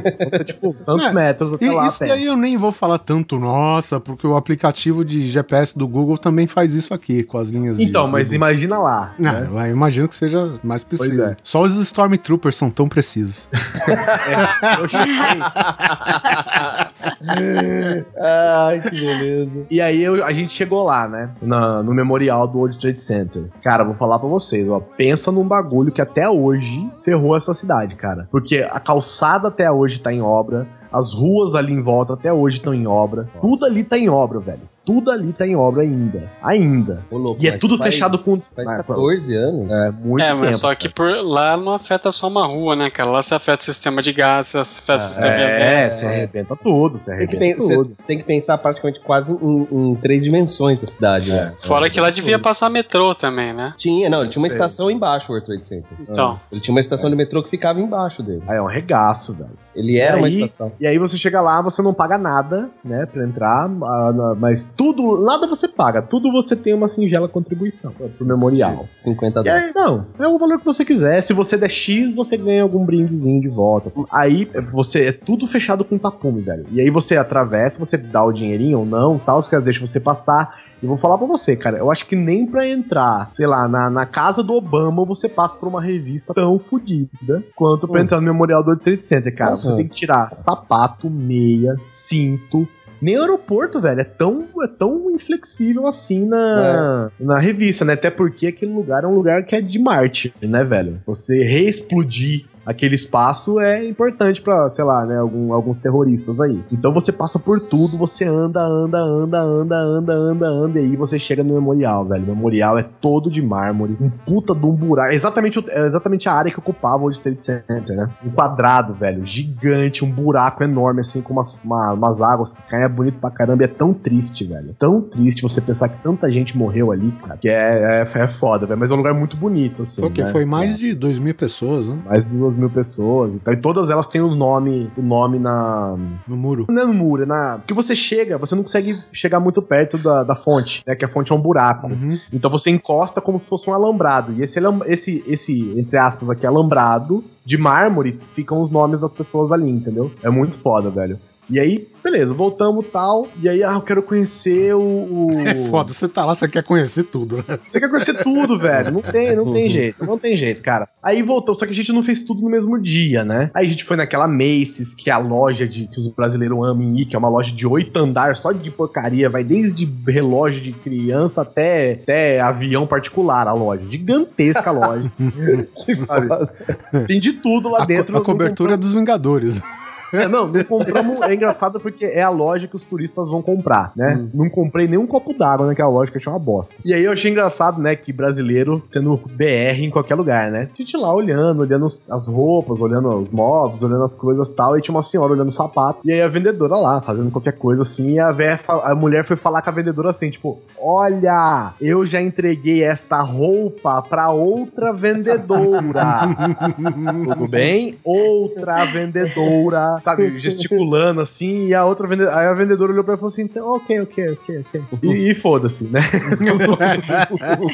foi embora, né? Nem aí pra você. E aí, eu, e aí, cara, a gente foi comer. Aí eu tava por ali, eu falei, Carol, eu quero comer nesses dinners, né? Aquele lugar que a gente conhece, aquelas mesas feias, aquele negócio que eu queria comer. Olha, olha eu tava no espírito de, de, de, de turista. Eu queria comer meatloaf, Você quer comer tudo E um que tinha nos americano. filmes, né? Você quer comer cachorro quente tudo, de carrinho, você quer... Comi cachorro quente de carrinho, comi KFC, comi não, porque. É Café descafeinado. Não, não, comi, não tomei. ah, porra. É simples, o café é descafeinado porque lá é água. É, chá, né? Chafé que eles falam, inclusive, né? É, mas é que o café deles é, é fraco, mas é explodindo de cafeína, né? Uhum. É. Ah, ah, Foi. donuts, donuts, Tá. aqueles do, do, do, do- de polícia. Não comi, não comi Ah, dano. Ah. Não, Não comi, não comi, velho. Verdade, não comi. Nossa, que sacanagem. E aí, só que, só que tem uma coisa que eu não contei pra vocês. Eu sou gordo, não sei se vocês já perceberam. Não, jura? O Oliver, até então, nunca comentou. É, mas- E eu estava com o meu tênis que tinha, tipo, mais de 4 anos que eu tinha. E, ou seja, não tinha mais sola. Então eu estava andando por Nova York praticamente descalço. Cara, eu não aguentava andar mais pela cidade. Eu tinha dores a noite inteira nos pés. Eu e a Carol, a noite inteira nos pés. De tanto andar. De tanto andar, cara. A gente, a gente chegava no hotel com vontade de chorar. Tanto que a gente andou, andava e os pés doíam. E aí um dia a gente falou assim: vamos no outlet. Vamos ver o que é essa porra desse outlet. Vamos. Aí a gente foi num lugar que chama Port Authority. Que é conhecido como seu pior rodoviário da história dos Estados Unidos. A gente foi lá e tem um ônibus que vai pra New Jersey. Aí tem lá um negócio que chama Jersey Gardens, né? Que é o outlet gigante. Aí a gente pegou o ônibus, fomos até lá. Chegamos. Cara, vocês já foram em algum outlet aqui no Brasil? Não. Não. Esqueçam. Quem foi, esquece. Que É só uma nome vergonha. aqui, né? É uma vergonha, uma vergonha, uma vergonha. Eu fui aqui, um que tem aqui perto de Brasília, é uma vergonha, velho. É ridículo o nome, depois que você conhece um de verdade. É coisa assim, ó. Você vai, num, você vai ver um tênis, o tênis custava 150 dólares, ele custa tipo 8. Nossa.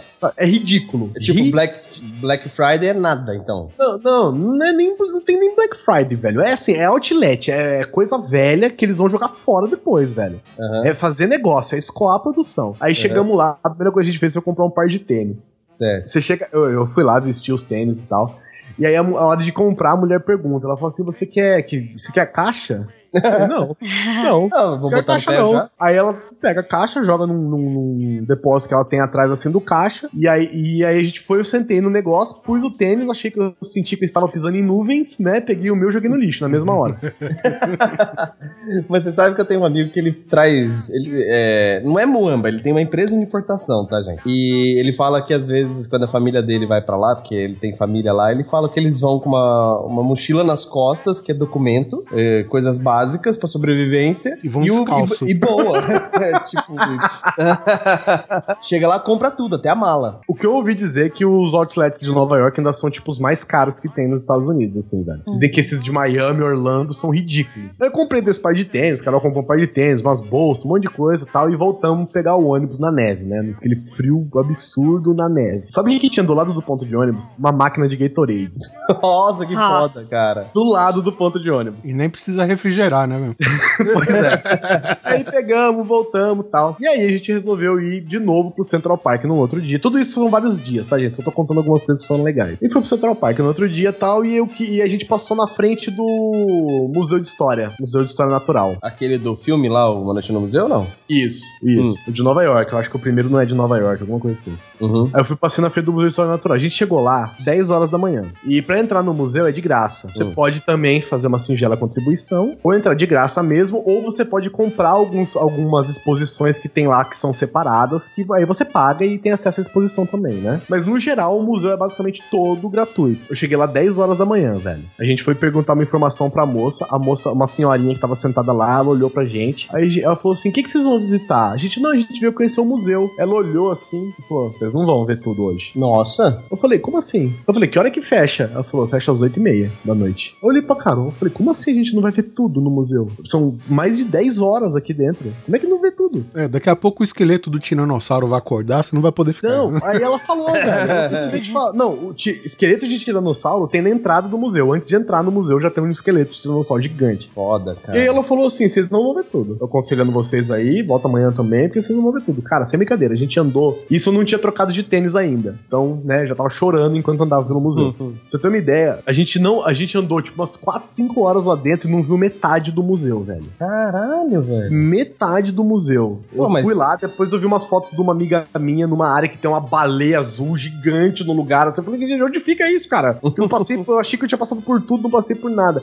Ô, olha, pra você ter uma ideia, dentro do museu tem um meteoro de 10 toneladas, velho. Que é isso, cara? Num- Numa, numa seção do museu, assim, ó. Ele é basicamente o zoológico de São Paulo com cobertura. Cara, é, é muito Porque- grande, velho. não, tem então. pedras espaciais, tem. Tem uma área que é só de coisa radioativa. Tem uma área que é só de minério. Tem, cara, é muito foda o museu, velho. Quem puder ir, Nossa, mesmo que velho. você não goste de museu, velho, vá, porque é muito foda e é de graça, velho. É de graça. louco. Aí, cara, tem lá, tipo, a, a- a primeira bandeira da Guerra Civil Americana tava lá. Aí tem uma área que é só de evolução, de evolução biológica. Então é desde as primeiras bactérias do mundo até os dinossauros mais fudidos, até a gente hoje. E não tem nada. Por que, que a gente vai no museu aqui do Brasil e a gente fica desacreditado? Porque a gente só vê réplicas e miniaturas, né? Lá, velho, quando os caras têm, um, tipo, um, um Triceratops, é do tamanho de um Triceratops inteiro, entendeu? E não é um só. É tipo assim, quatro, um Triceratops, os três filhotes e os ovos, sabe assim, cara? É muito foda, velho. E grátis. eu- Grátis, gratuito. De grátis. A não ser que você queira ver uma exposição específica. Por exemplo, no dia que eu fui, tava tendo uma exposição só sobre venenos. Hum. E aí eu, eu não quis ver e tal, voltar e pagar e tal, então a gente acabou não vendo. Então se você quisesse ver aquela, aí você teria que pagar. Mas assim, seria uma coisa extra que vai variando É, no negócio, isso. tipo Uma uma, coisa palestrinha. É, é tipo assim, eles, eles fecham uma, uma sala ali, Tá, entendeu? entendi. E aí lá tem uma outra exposição que aí você paga pra ver. E ele não Aí eu confiou lá. lanches, né? Aí eu fui lá. Aí a gente, eu queria ir na Apple Store. Aí eu fui na Apple Store da Times da, da, de Manhattan, né? Que é aquela que todo mundo conhece, que é um quadrado de vidro enorme, que a, que a loja é embaixo, e eu andando bonitão com a Carol na calçada, né? Do lado externo da, do Central Park, andando, conversando, hahaha, que coisa linda, amor, né? Mão dada, jogando neve pra cima, aquela coisa de filme, né? e aí, cara, tem aqueles cavalos que andam, né? Que ficam ali pra fazer passeio com as pessoas, né? Uhum. Eu não passei do lado do cavalo, o cavalo não mordeu meu braço.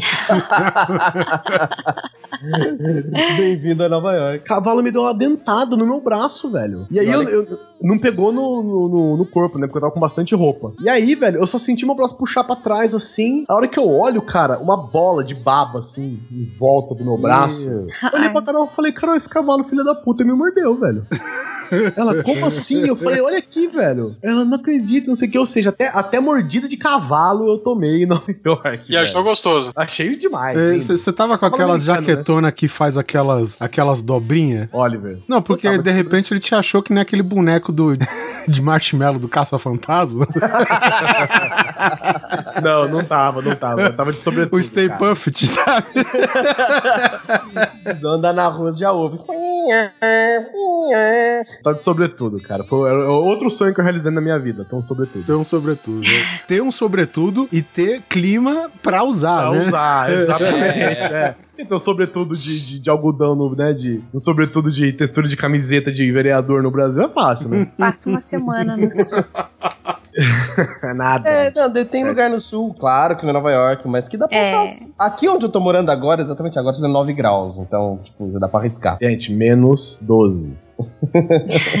Tá eu bom? morro congelado. E aí eu, eu fui na Apple Store, eu comprei o iPhone e tal, fiz as coisas, e a gente voltou pra casa mais uma vez. Tudo lindo, tudo maravilhoso. A gente resolveu ir ver uma das grandes peças da Broadway. Hum, Cats. Não, Cats não tinha mais. Mas tinha Rei Leão e tinha Fantasma da Ópera. Pra Você ter uma ideia de quanto a Carol gostou, ela foi duas vezes. A gente foi duas vezes na viagem ver Ó. Fantasma da Ópera. Foda. Caraca. Se você já viu uma peça de teatro na sua vida, esqueça. Porque é aquele, é aquele negócio que as pessoas falam, velho. There's no business like show business, velho. Sem brincadeira, gente. Eu vi um filme encenado ao vivo. Caralho, velho. Os filhos do Ataíde já falavam, os americanos são muito melhores. Os americanos são muito melhores. Eu não digo. Tem coisas que a gente vê lá, que eu vi lá, né? Que. é, eu olhei assim, eu não sei dizer agora quais, mas eu olhava assim e falava, meu irmão, no Brasil isso aqui não tinha, não, velho. Sabe, sei lá, coisas assim que são ruins. Sabe, eu falava, ó, isso aqui no Brasil não é assim, não, velho. Mas no geral, e outra, eu tava numa situação de turista. Então, como eu falei, né, a cidade tava me, me amando, me amava. Eles né, entram no clima de, de, de elenco de novela, né?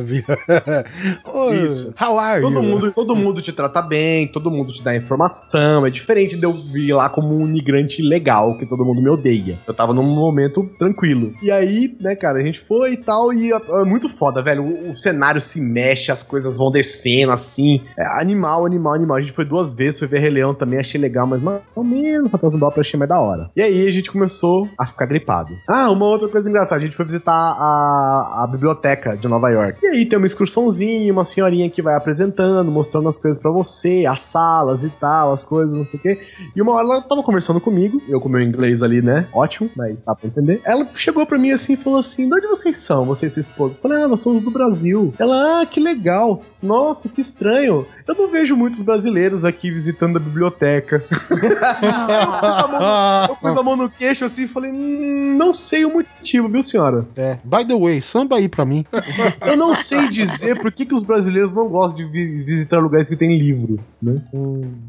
Já, já explica a nossa gente, né? Já explica o, o Brasil, né? Como é que é. E aí, cara, porra, foi foda. Eu visitei Brooklyn, visitei Bronx, visitei Harlem, visitei Chinatown, Little Italy, é, Hell's Kitchen, puta, visitei todos os lugares. Cara, Little Italy, sem brincadeira, a gente foi tudo, tudo isso da, é a, a gente foi a pé, né? Andando. E aí, cara, quando eu cheguei em Little Italy, eu falei, cara, ó, eu preciso almoçar aqui. Vamos almoçar aqui, vamos almoçar aqui.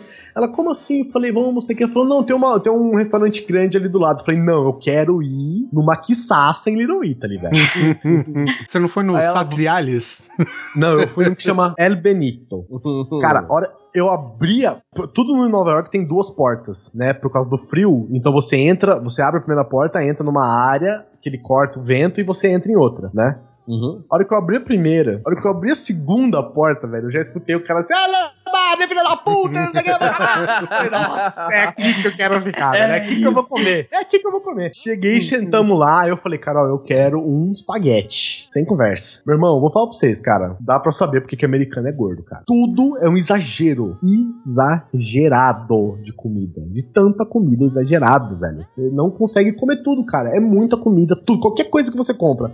Uma fatia de pizza, dessas fatias que eles vendem slices lá, velho, é do tamanho de uma pizza aqui, sabe? Sabe? Tudo, tudo é gigante, velho. É absurdo a quantidade de comida que eles jogam fora. Absurdo. A gente foi num bar desses de. bar de time, né? Bar Sport Bar lá. E aí eu fui pedir uma carne desfiada. Eu perguntei pra moça, eu falei, moça, os pratos aqui são individuais? Ela, não, são to- todos os pratos individuais. Eu falei, tá bom, quero essa carne desfiada aqui. Meu irmão, você me entende? Se tivesse quatro pessoas na mesa, dava pra comer aquela porra daquele Que prato. é isso? Caralho, velho. É um absurdo de comida. E não só isso, eu fui depois num restaurante que um amigo da Carol indicou, que é comida pra família. Hum, Então pense, né? pra alimentar a família por uma semana. Pra você ver. O almoço. você ver. O, o você PF dos caras. É. Não, e aí, é, a gente foi. Eu, que aí eu comi, né? McDonald's, comi Burger King, comi tudo quanto é porcaria, né? Comi o, o cachorro quente americano, que é uma bosta, tá? Salsicha É. gostosa, mas é bem paia. É pão, é pão e salsicha, basicamente, né? Ah, e tem um molinho, tem um molinho É. que eles usam lá. Comi um daqueles falafel com pimenta até o c...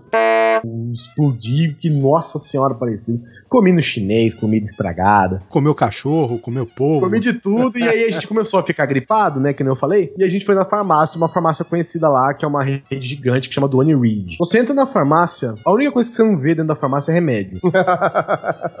Sem brincadeira. Tem comida congelada, MMs. MM. Eu comprei um pacote de um quilo de Skittles lá, velho. Tem cigarro? Tem. Tem. Ah, o capitalismo é lindo, né, velho? Tem de tudo, velho. Eu comprei um- uma. Eu não comprei a janta lá porque eu achei paia. tipo, 50 centavos um, um bife. Falei, não, não tem condição de comprar esse negócio congelado ridículo. E aí a gente comprou os remédios que precisava tal. Voltamos pra casa e eu fui comprar KFC. Eu quero KFC, quero aquele balde de KFC, né? O balde de, de franguinho. Isso, balde de franguinho. Rapaz, se a comida individual é grande, Nossa senhora, velho. o balde de franguinho é pra família. Sem brincadeira. Eu comprei o balde. Não é invenção de filme, então é assim mesmo, né? Não, sempre que eu e a Carol a gente comeu uma coxinha de frango cada um não aguentamos mais. Caralho. Não aguentamos mais. Não, então aguentamos vocês foram mais. comer sem fome, não é possível. Não, velho, é muita coisa. É muita comida. Muita comida. E aí, a gente, aí eu falei que eu não vou jogar fora isso aqui, né, velho? É muita comida mesmo. E é gostoso, E aí- né? Ah, é mais ou menos, meio oleoso, assim. Não, É, não gostei. tá. E aí eu falei, vamos dar pra alguém lá fora, né? Cheio de mendigo na rua, vamos dar pra algum mendigo. Aí tinha o mendigo. E aí eu falei, escuta, o senhor já jantou? Aí ele, ah, não, não sei o que. O senhor gostaria de comer alguma coisa? Ele, ah, ah, não sei, não sei o que lá. Eu puxei o balde, velho, até a boca. Nossa senhora, obrigado, Deus te abençoe, graças a Deus, não sei o que. Aí saiu embora, né? E pelo menos não joguei fora, né? A vantagem foi essa. Muito melhor. Só que tem um detalhe nesse dia que tava menos 12 graus. Eu fui a pé e voltei com a mão, uma mão com luva e a outra mão sem segurando a sacola. Cara, eu achei que eu ia perder minha mão. Porque a- as torneiras, elas são quente e frio, normal, né? E aí, o quente é quente pra caralho, né, velho? Porque é com caldeira, essas paradas, então é quente pra cacete mesmo. Eu botei o quente no máximo, eu botava minha mão embaixo assim, ó. Eu tirava, ela tava fria. Nossa, velho. Nossa. Eu falei, Eu vou perder minha mão. Porque eu não vou aguentar, velho. Quando as suas extremidades ficam pretas, há algum problema, Carol? Cara, eu juro pra vocês, cara, eu abri a torneira no máximo, assim, ó. Abri a torneira no máximo. E a- eu deixava minha mão embaixo e ela saía fria. Minha mão saía fria de dentro da água, cara. É, foda, foda, foda, foda, foda. E aí, no outro dia eu peguei neve. Que puta, que animal neve, velho. É é um pouquinho, depois fica chato. Porque ela começa a entrar no olho, começa a entrar na boca, começa. Porque diferente de chuva, a neve fica flutuando no ar, né? Então você tá todo fofinho assim, ah, que lindo, neve, abre a boca, engole um soquinho de neve e tal. De repente, velho, você já não quer mais ver neve na sua frente que tá entrando no olho, não consegue ficar. É foda, velho, é foda. E nesse dia eu fui conhecer um museu que chama Intrepid, que é um museu de. só de coisas militares. Pra você ter uma ideia, o museu fica num porta-aviões. Ah, pode crer, Não. isso é muito louco, cara. O porta-aviões chama Intrepid. E aí, cara, aí, é esse você paga pra visitar. Paguei, peguei um submarino, tem um submarino que você visita Uhum. dentro do Intrepid ali. E é engraçado que pra você entrar no submarino, você tem que. Eles têm uma escotilha que você tem que poder passar pela escotilha pra poder fazer a visita. E a escotilha é enorme, velho.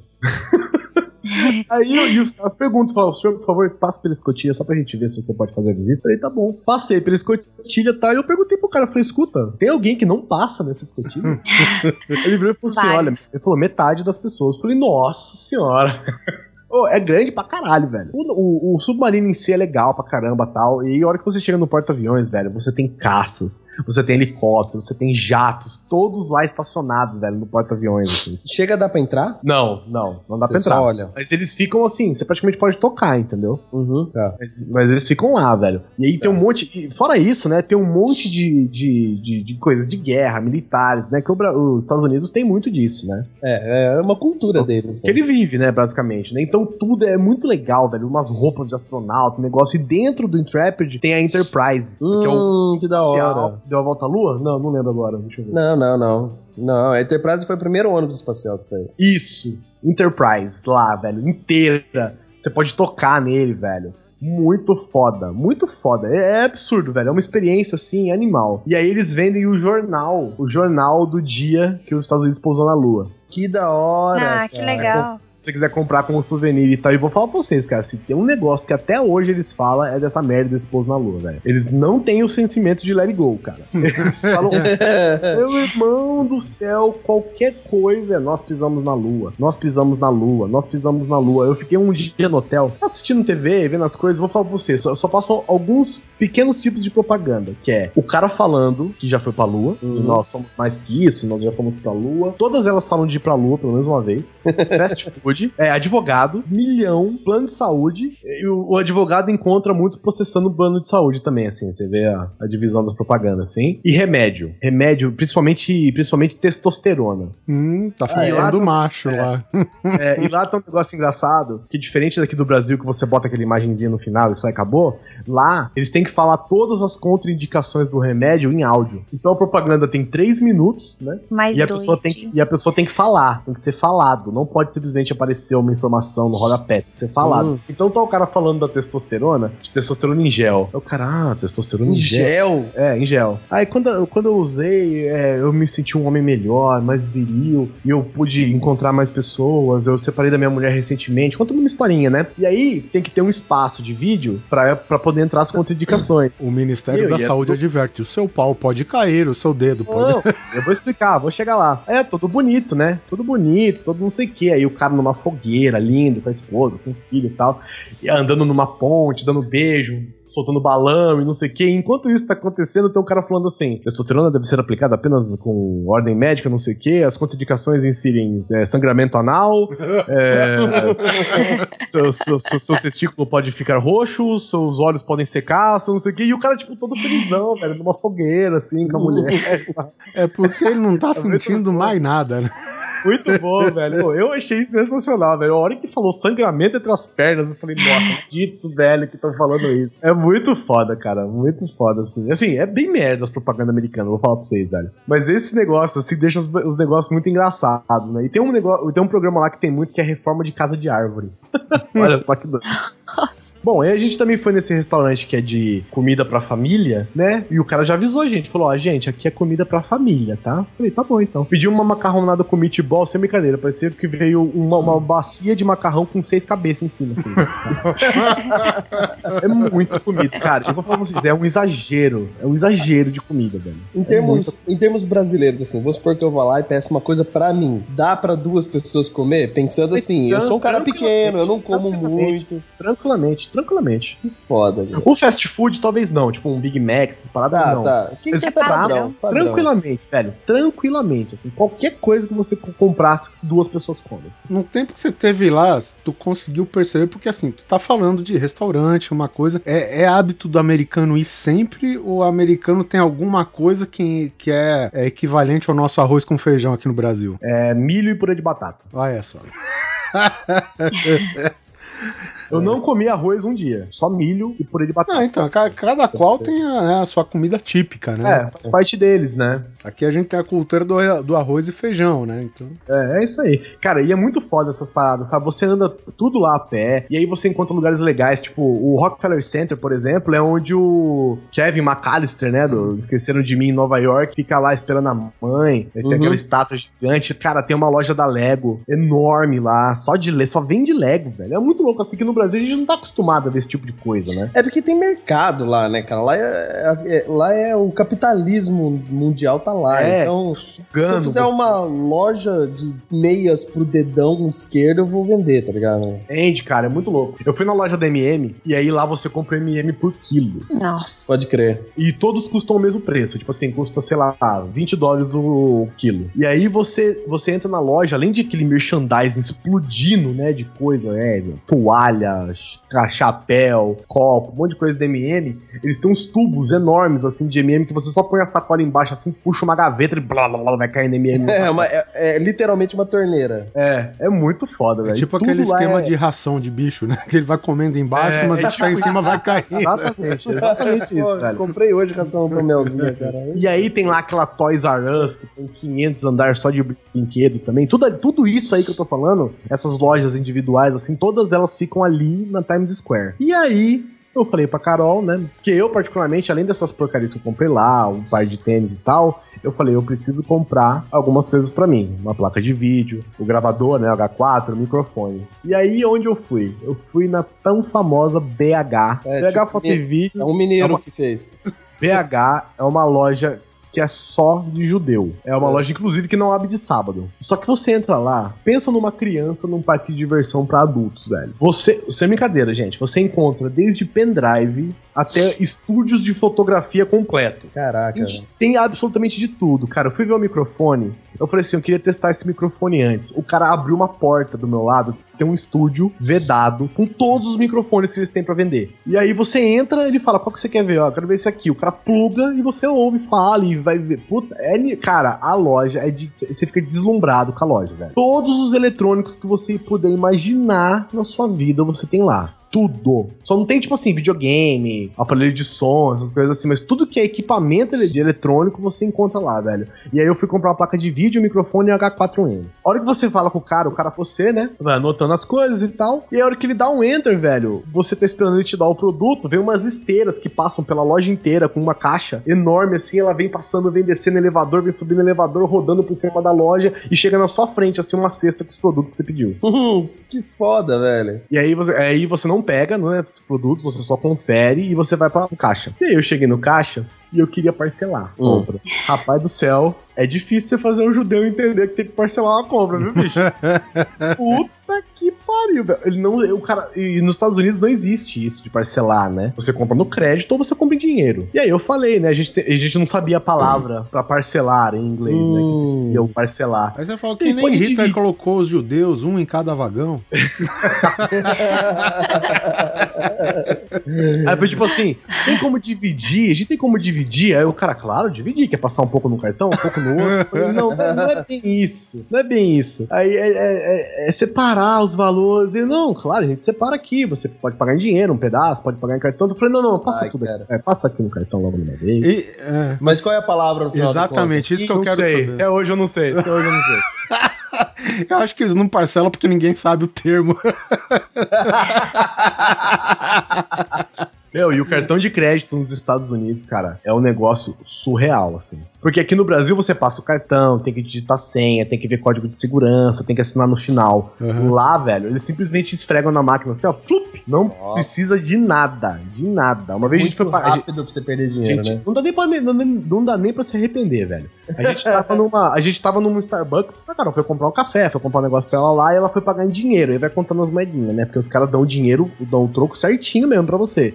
Então chega uma hora na viagem que você tem um quilo de moeda. Hum. E aí, cara, ela foi tirar o dinheiro assim, em uma puta de uma fila, e ela contando o dinheiro, e a moça falou assim: você não tem nada mais rápido? Nossa. Ela, tenho, tenho o cartão. Ela, ah, me dá o cartão então. Ela pegou o cartão, velho, sem brincadeira, ela só fez assim na máquina. Flup, pronto, pode falar. Mas- Devolveu o cartão, O, o cartão, ele não tinha esquema de senha, nada? Porque assim, teve em viagem aqui, por exemplo, que eu precisei alugar carro. Como eu já, eu já tinha feito outros outros aluguéis de carro na mesma na mesma companhia, então eu tava cadastrado lá ainda. Então quando eu, passei o meu cartão, apesar de ter senha, ela simplesmente passou de boa, sem pedir senha, sem pedir nada, simplesmente porque eu já tinha cadastro, entendeu? Isso, Não. da- isso daí Ah, eu não não. sabia. Só passou o cartão, velho. É, então, Só é. passou, só. Que é isso, velho? Pagou. É igual quando você compra alguma coisa pela internet, né? Você não precisa da senha. É, no máximo depois você é, código precisa de o, segurança. o código de segurança, exatamente.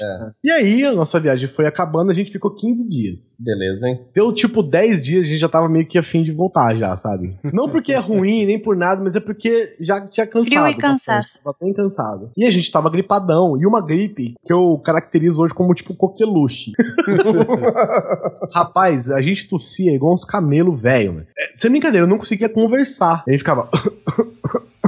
Então, tipo, Bem- fazer um rolê de 10 dias é o ideal. Não, velho, dá pra ficar mais. É, dá pra ficar mais. É, a gente tava depende da doente temporada, já, né? Se você queria conhecer o frio, já fica alertado, é, né? É, É, verdade. Tipo, eu voltei doente. E fiquei doente, né? Mais um, sei lá, quase um mês depois que eu voltei ainda. Tem, tem a ciência que Nova York tem o mesmo clima de São Paulo, só que com extremos mais, né? Ma- Mais assim, digamos, ma- mais óbvios, né? Aqui em São Paulo faz frio, mas o frio de São Paulo raramente, né? Chega, sei lá, passa do zero. Já teve vezes, mas isso foi muito raro, entendeu? Uhum. Não, eu peguei menos 12, velho. É muito frio. Muito frio. Eu acho engraçado porque lá no Uruguai faz tanto frio quanto aí no, em Nova York, né? Tipo, passa dos menos 10, passa dos menos 13. Em muitos lugares, cara, realmente é difícil nevar lá, cara. Entendeu? Isso que eu. Assim, a condição climática pra gerar neve que é um mistério, né? É, é di- diferente, né? E aí. E aí acabou, né, velho? E aí você Não, e aí- voltou pro E terceiro. aí eu fui, aí eu vim voltar, né? Eu voltei. Nove horas a depois. Não, nove horas não, eu comprei espaço extra. Ai, Ah, Eu queria pelo menos dobrar minhas pernas, né? Nessa merda desse avião. ele, ele comprou espaço extra. Carol, tu vai no próximo avião. Não, nós dois compramos, né? É. Aí a gente sentou na frente, né? no- no- na frente da fileira, no meio, que não tem. É um, as, as cadeiras são um pouquinho mais largas e não, não tem nada na frente. Então você pode esticar as pernas sem problema. Eu sentei. Eu falei, puta, não tinha ninguém no- na- nessa área do voo. Eu falei, que lindo. Levanta os braços dos, do- das poltronas e vou deitado, né, velho? Tranquilão. As poltronas da frente não levantam os braços, velho. Puta. Ah, Só sei que eu, eu, eu tava puto, tossindo que nem um idiota. Eu sentei. Sabe, sabe quando você senta e você sente o seu quadril encaixando assim, tipo, sabe, na cadeira? Eu sentei e a Carol dormiu porque os do meio abrem, né? Então ela abriu os do meio e ficou deitadona lá. E eu fiquei lá croquetado, encaixado na cadeira, junto, junto, com as coxas coladas uma na outra. Nossa. Eu sentei, pus a mão no queixo, assim, ó, e eu comecei a assistir filme. Eu acho que eu assisti uns oito filmes. né? Eu não me movi. Fiquei na mesma posição desde a hora que eu sentei até a hora que eu saí do avião, velho. E tossindo, né? Foi foda. Cara, mas vou falar pra você, é uma viagem inesquecível, velho. É muito foda. Assim, o pior de tudo é a, a viagem em si, o avião, o não sei o quê. Mas depois que você chega, cara, é muito foda. É muito foda. Eu aconselho todo mundo que puder um dia viajar, quiser ir pro exterior e quiser ir pra algum lugar, cara, viaje pra Nova York, porque é foda. Lá é um lugar, cara, que é tanta gente, mas tanta gente, que, o- uma vez eu fui dar uma. A gente pegou um ônibus que tem uns guias lá, só pra conhecer a cidade, ver alguns lugares, ver o prédio da ONU, uns outros negócios assim diferentes. O cara, o cara falou que tem mais de 800 línguas que são faladas em Nova York. Como é que é? nossa. Mais de 800 línguas são faladas lá. Então, cara, não se preocupe se você não sabe falar inglês, cara, porque se o seu inglês é mais ou menos, pode ter certeza que ninguém, praticamente ninguém fala inglês também. Se você fala alto valeriano, vai lá também, que tranquilo. Vale, velho. Vale qualquer coisa, cara. Vale qualquer coisa. Sem brincadeira, eu fui numa padaria no final das contas e eu queria comer um hambúrguer. E aí eu fiquei decorando o nome do hambúrguer pra não errar, né? Decorando, fiquei decorando, fiquei decorando. Na hora que eu falei pro cara, o cara não entendeu o que eu falei. Entendeu nada do que eu falei. Eu falei, puta, eu falei tudo errado. Que tudo derrota, errado. né, velho? Que derrota. sei, A gente merda, acha que velho. manja alguma coisa de inglês e chega na hora. Então, eu falei, que merda, velho. Aí o cara ficou olhando pra mim e eu falando o nome do hambúrguer, ele ficou olhando pra mim assim com uma cara meio de tonto. Eu falei, puta, eu tô falando muita merda, velho. Muita merda. Aí ele cutucou um cara do lado, velho. O cara do lado veio e ele falou italiano com o cara, tipo, amarejare, vai ganhar, vai falei, Ele falou, what do you want, sir? Eu falei, ah, eu quero dar um hambúrguer. O cara, ah, claro, claro. E falou em italiano com o cara, bacabinho. Puta, ninguém fala inglês, velho, sabe? Então, não se preocupe. Se você fala inglês mais ou menos, os- todo mundo lá fala inglês mais ou menos também. E você vai ser entendido, velho. Filha de uma putana, ele disse hambúrguer. A não ser que você seja um BR, que nem essa senhora aí, e acha que falar alto e devagar vão fazer as pessoas é. entenderem você melhor. é. E o telefone do cavalo? Te passou? Eu não vi mais ele. Me trocou por um esquilo.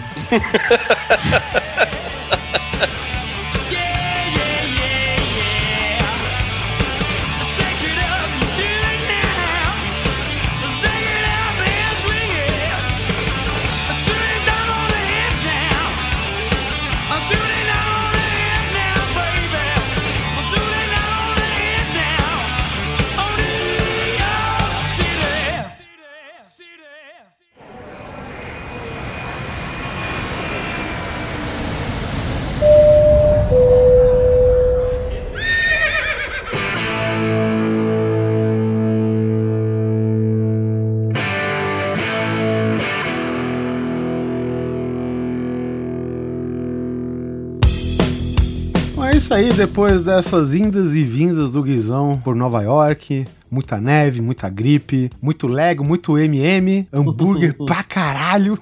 Cara, tem, tem, assim, tem um milhão de histórias que eu queria contar em Nova, de Nova York, né? Porque, assim, uma pessoa que nunca viajou pra fora do país na, na vida, nunca teve pra fora e teve um. E meu sonho Nunca, sempre nunca tinha viajado York. dentro, né, velho? Quanto mais pra fora. Quase não viajava, sabe? Viajei pra conhecer umas praias aqui, umas praias ali no Brasil, cara, e viajar pro centro, né? Entre aspas, aqui pro centro do mundo, velho. Puta, é uma experiência muito foda, velho. Muito foda, assim. Se eu pudesse, eu não voltava mais. Mas eu saberia que eu teria que ser um imigrante legal e as pessoas iam me odiar. e não- Não é bem assim, né? É, o, o- porque como eu falei, como, quando você é turista, o, o país tá comendo na sua mão, né? Depois que você não é mais turista, o nego quer mandar você embora, né? Aí você ia ficar pedindo baldes de KFC na rua. Pois é.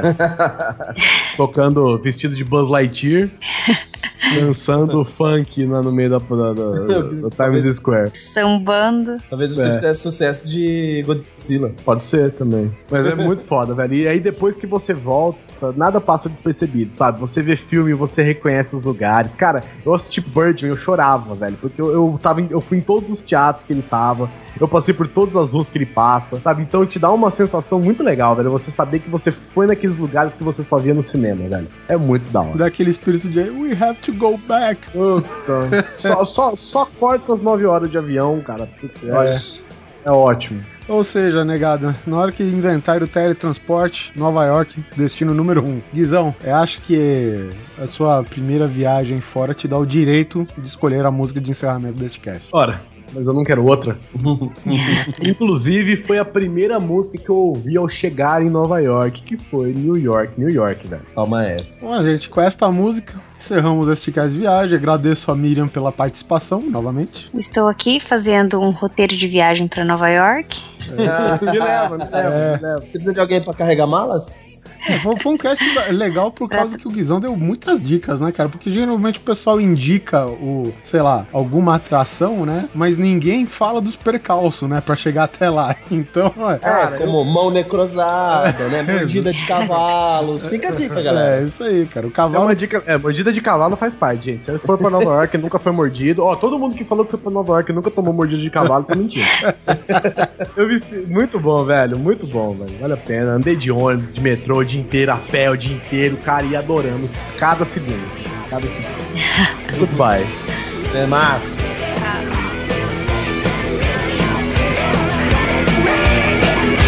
I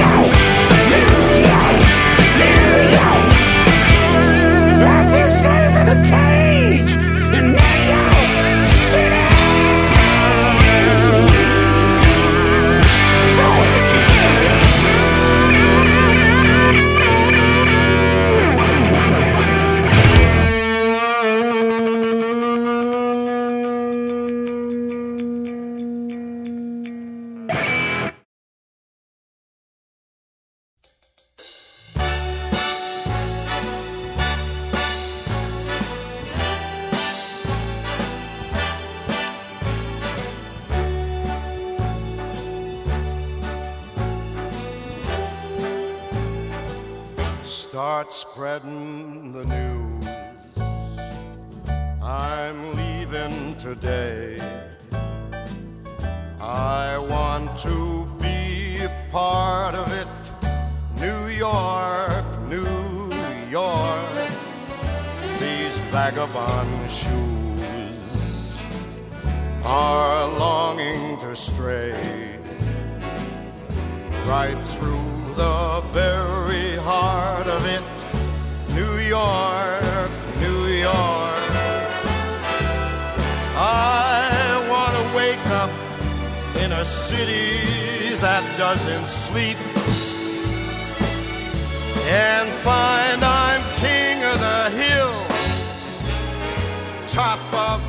Este episódio do Grande Coisa tem o apoio dos patronos Daniel Rossi, Eduardo Chimote, Felipe Stocker, Fábio Kiss, Miriam Juliana, além de todos os outros patronos que colaboram com o nosso conteúdo. Se você também quiser colaborar, acesse patreon.com barra grande coisa e seja mais um patrono.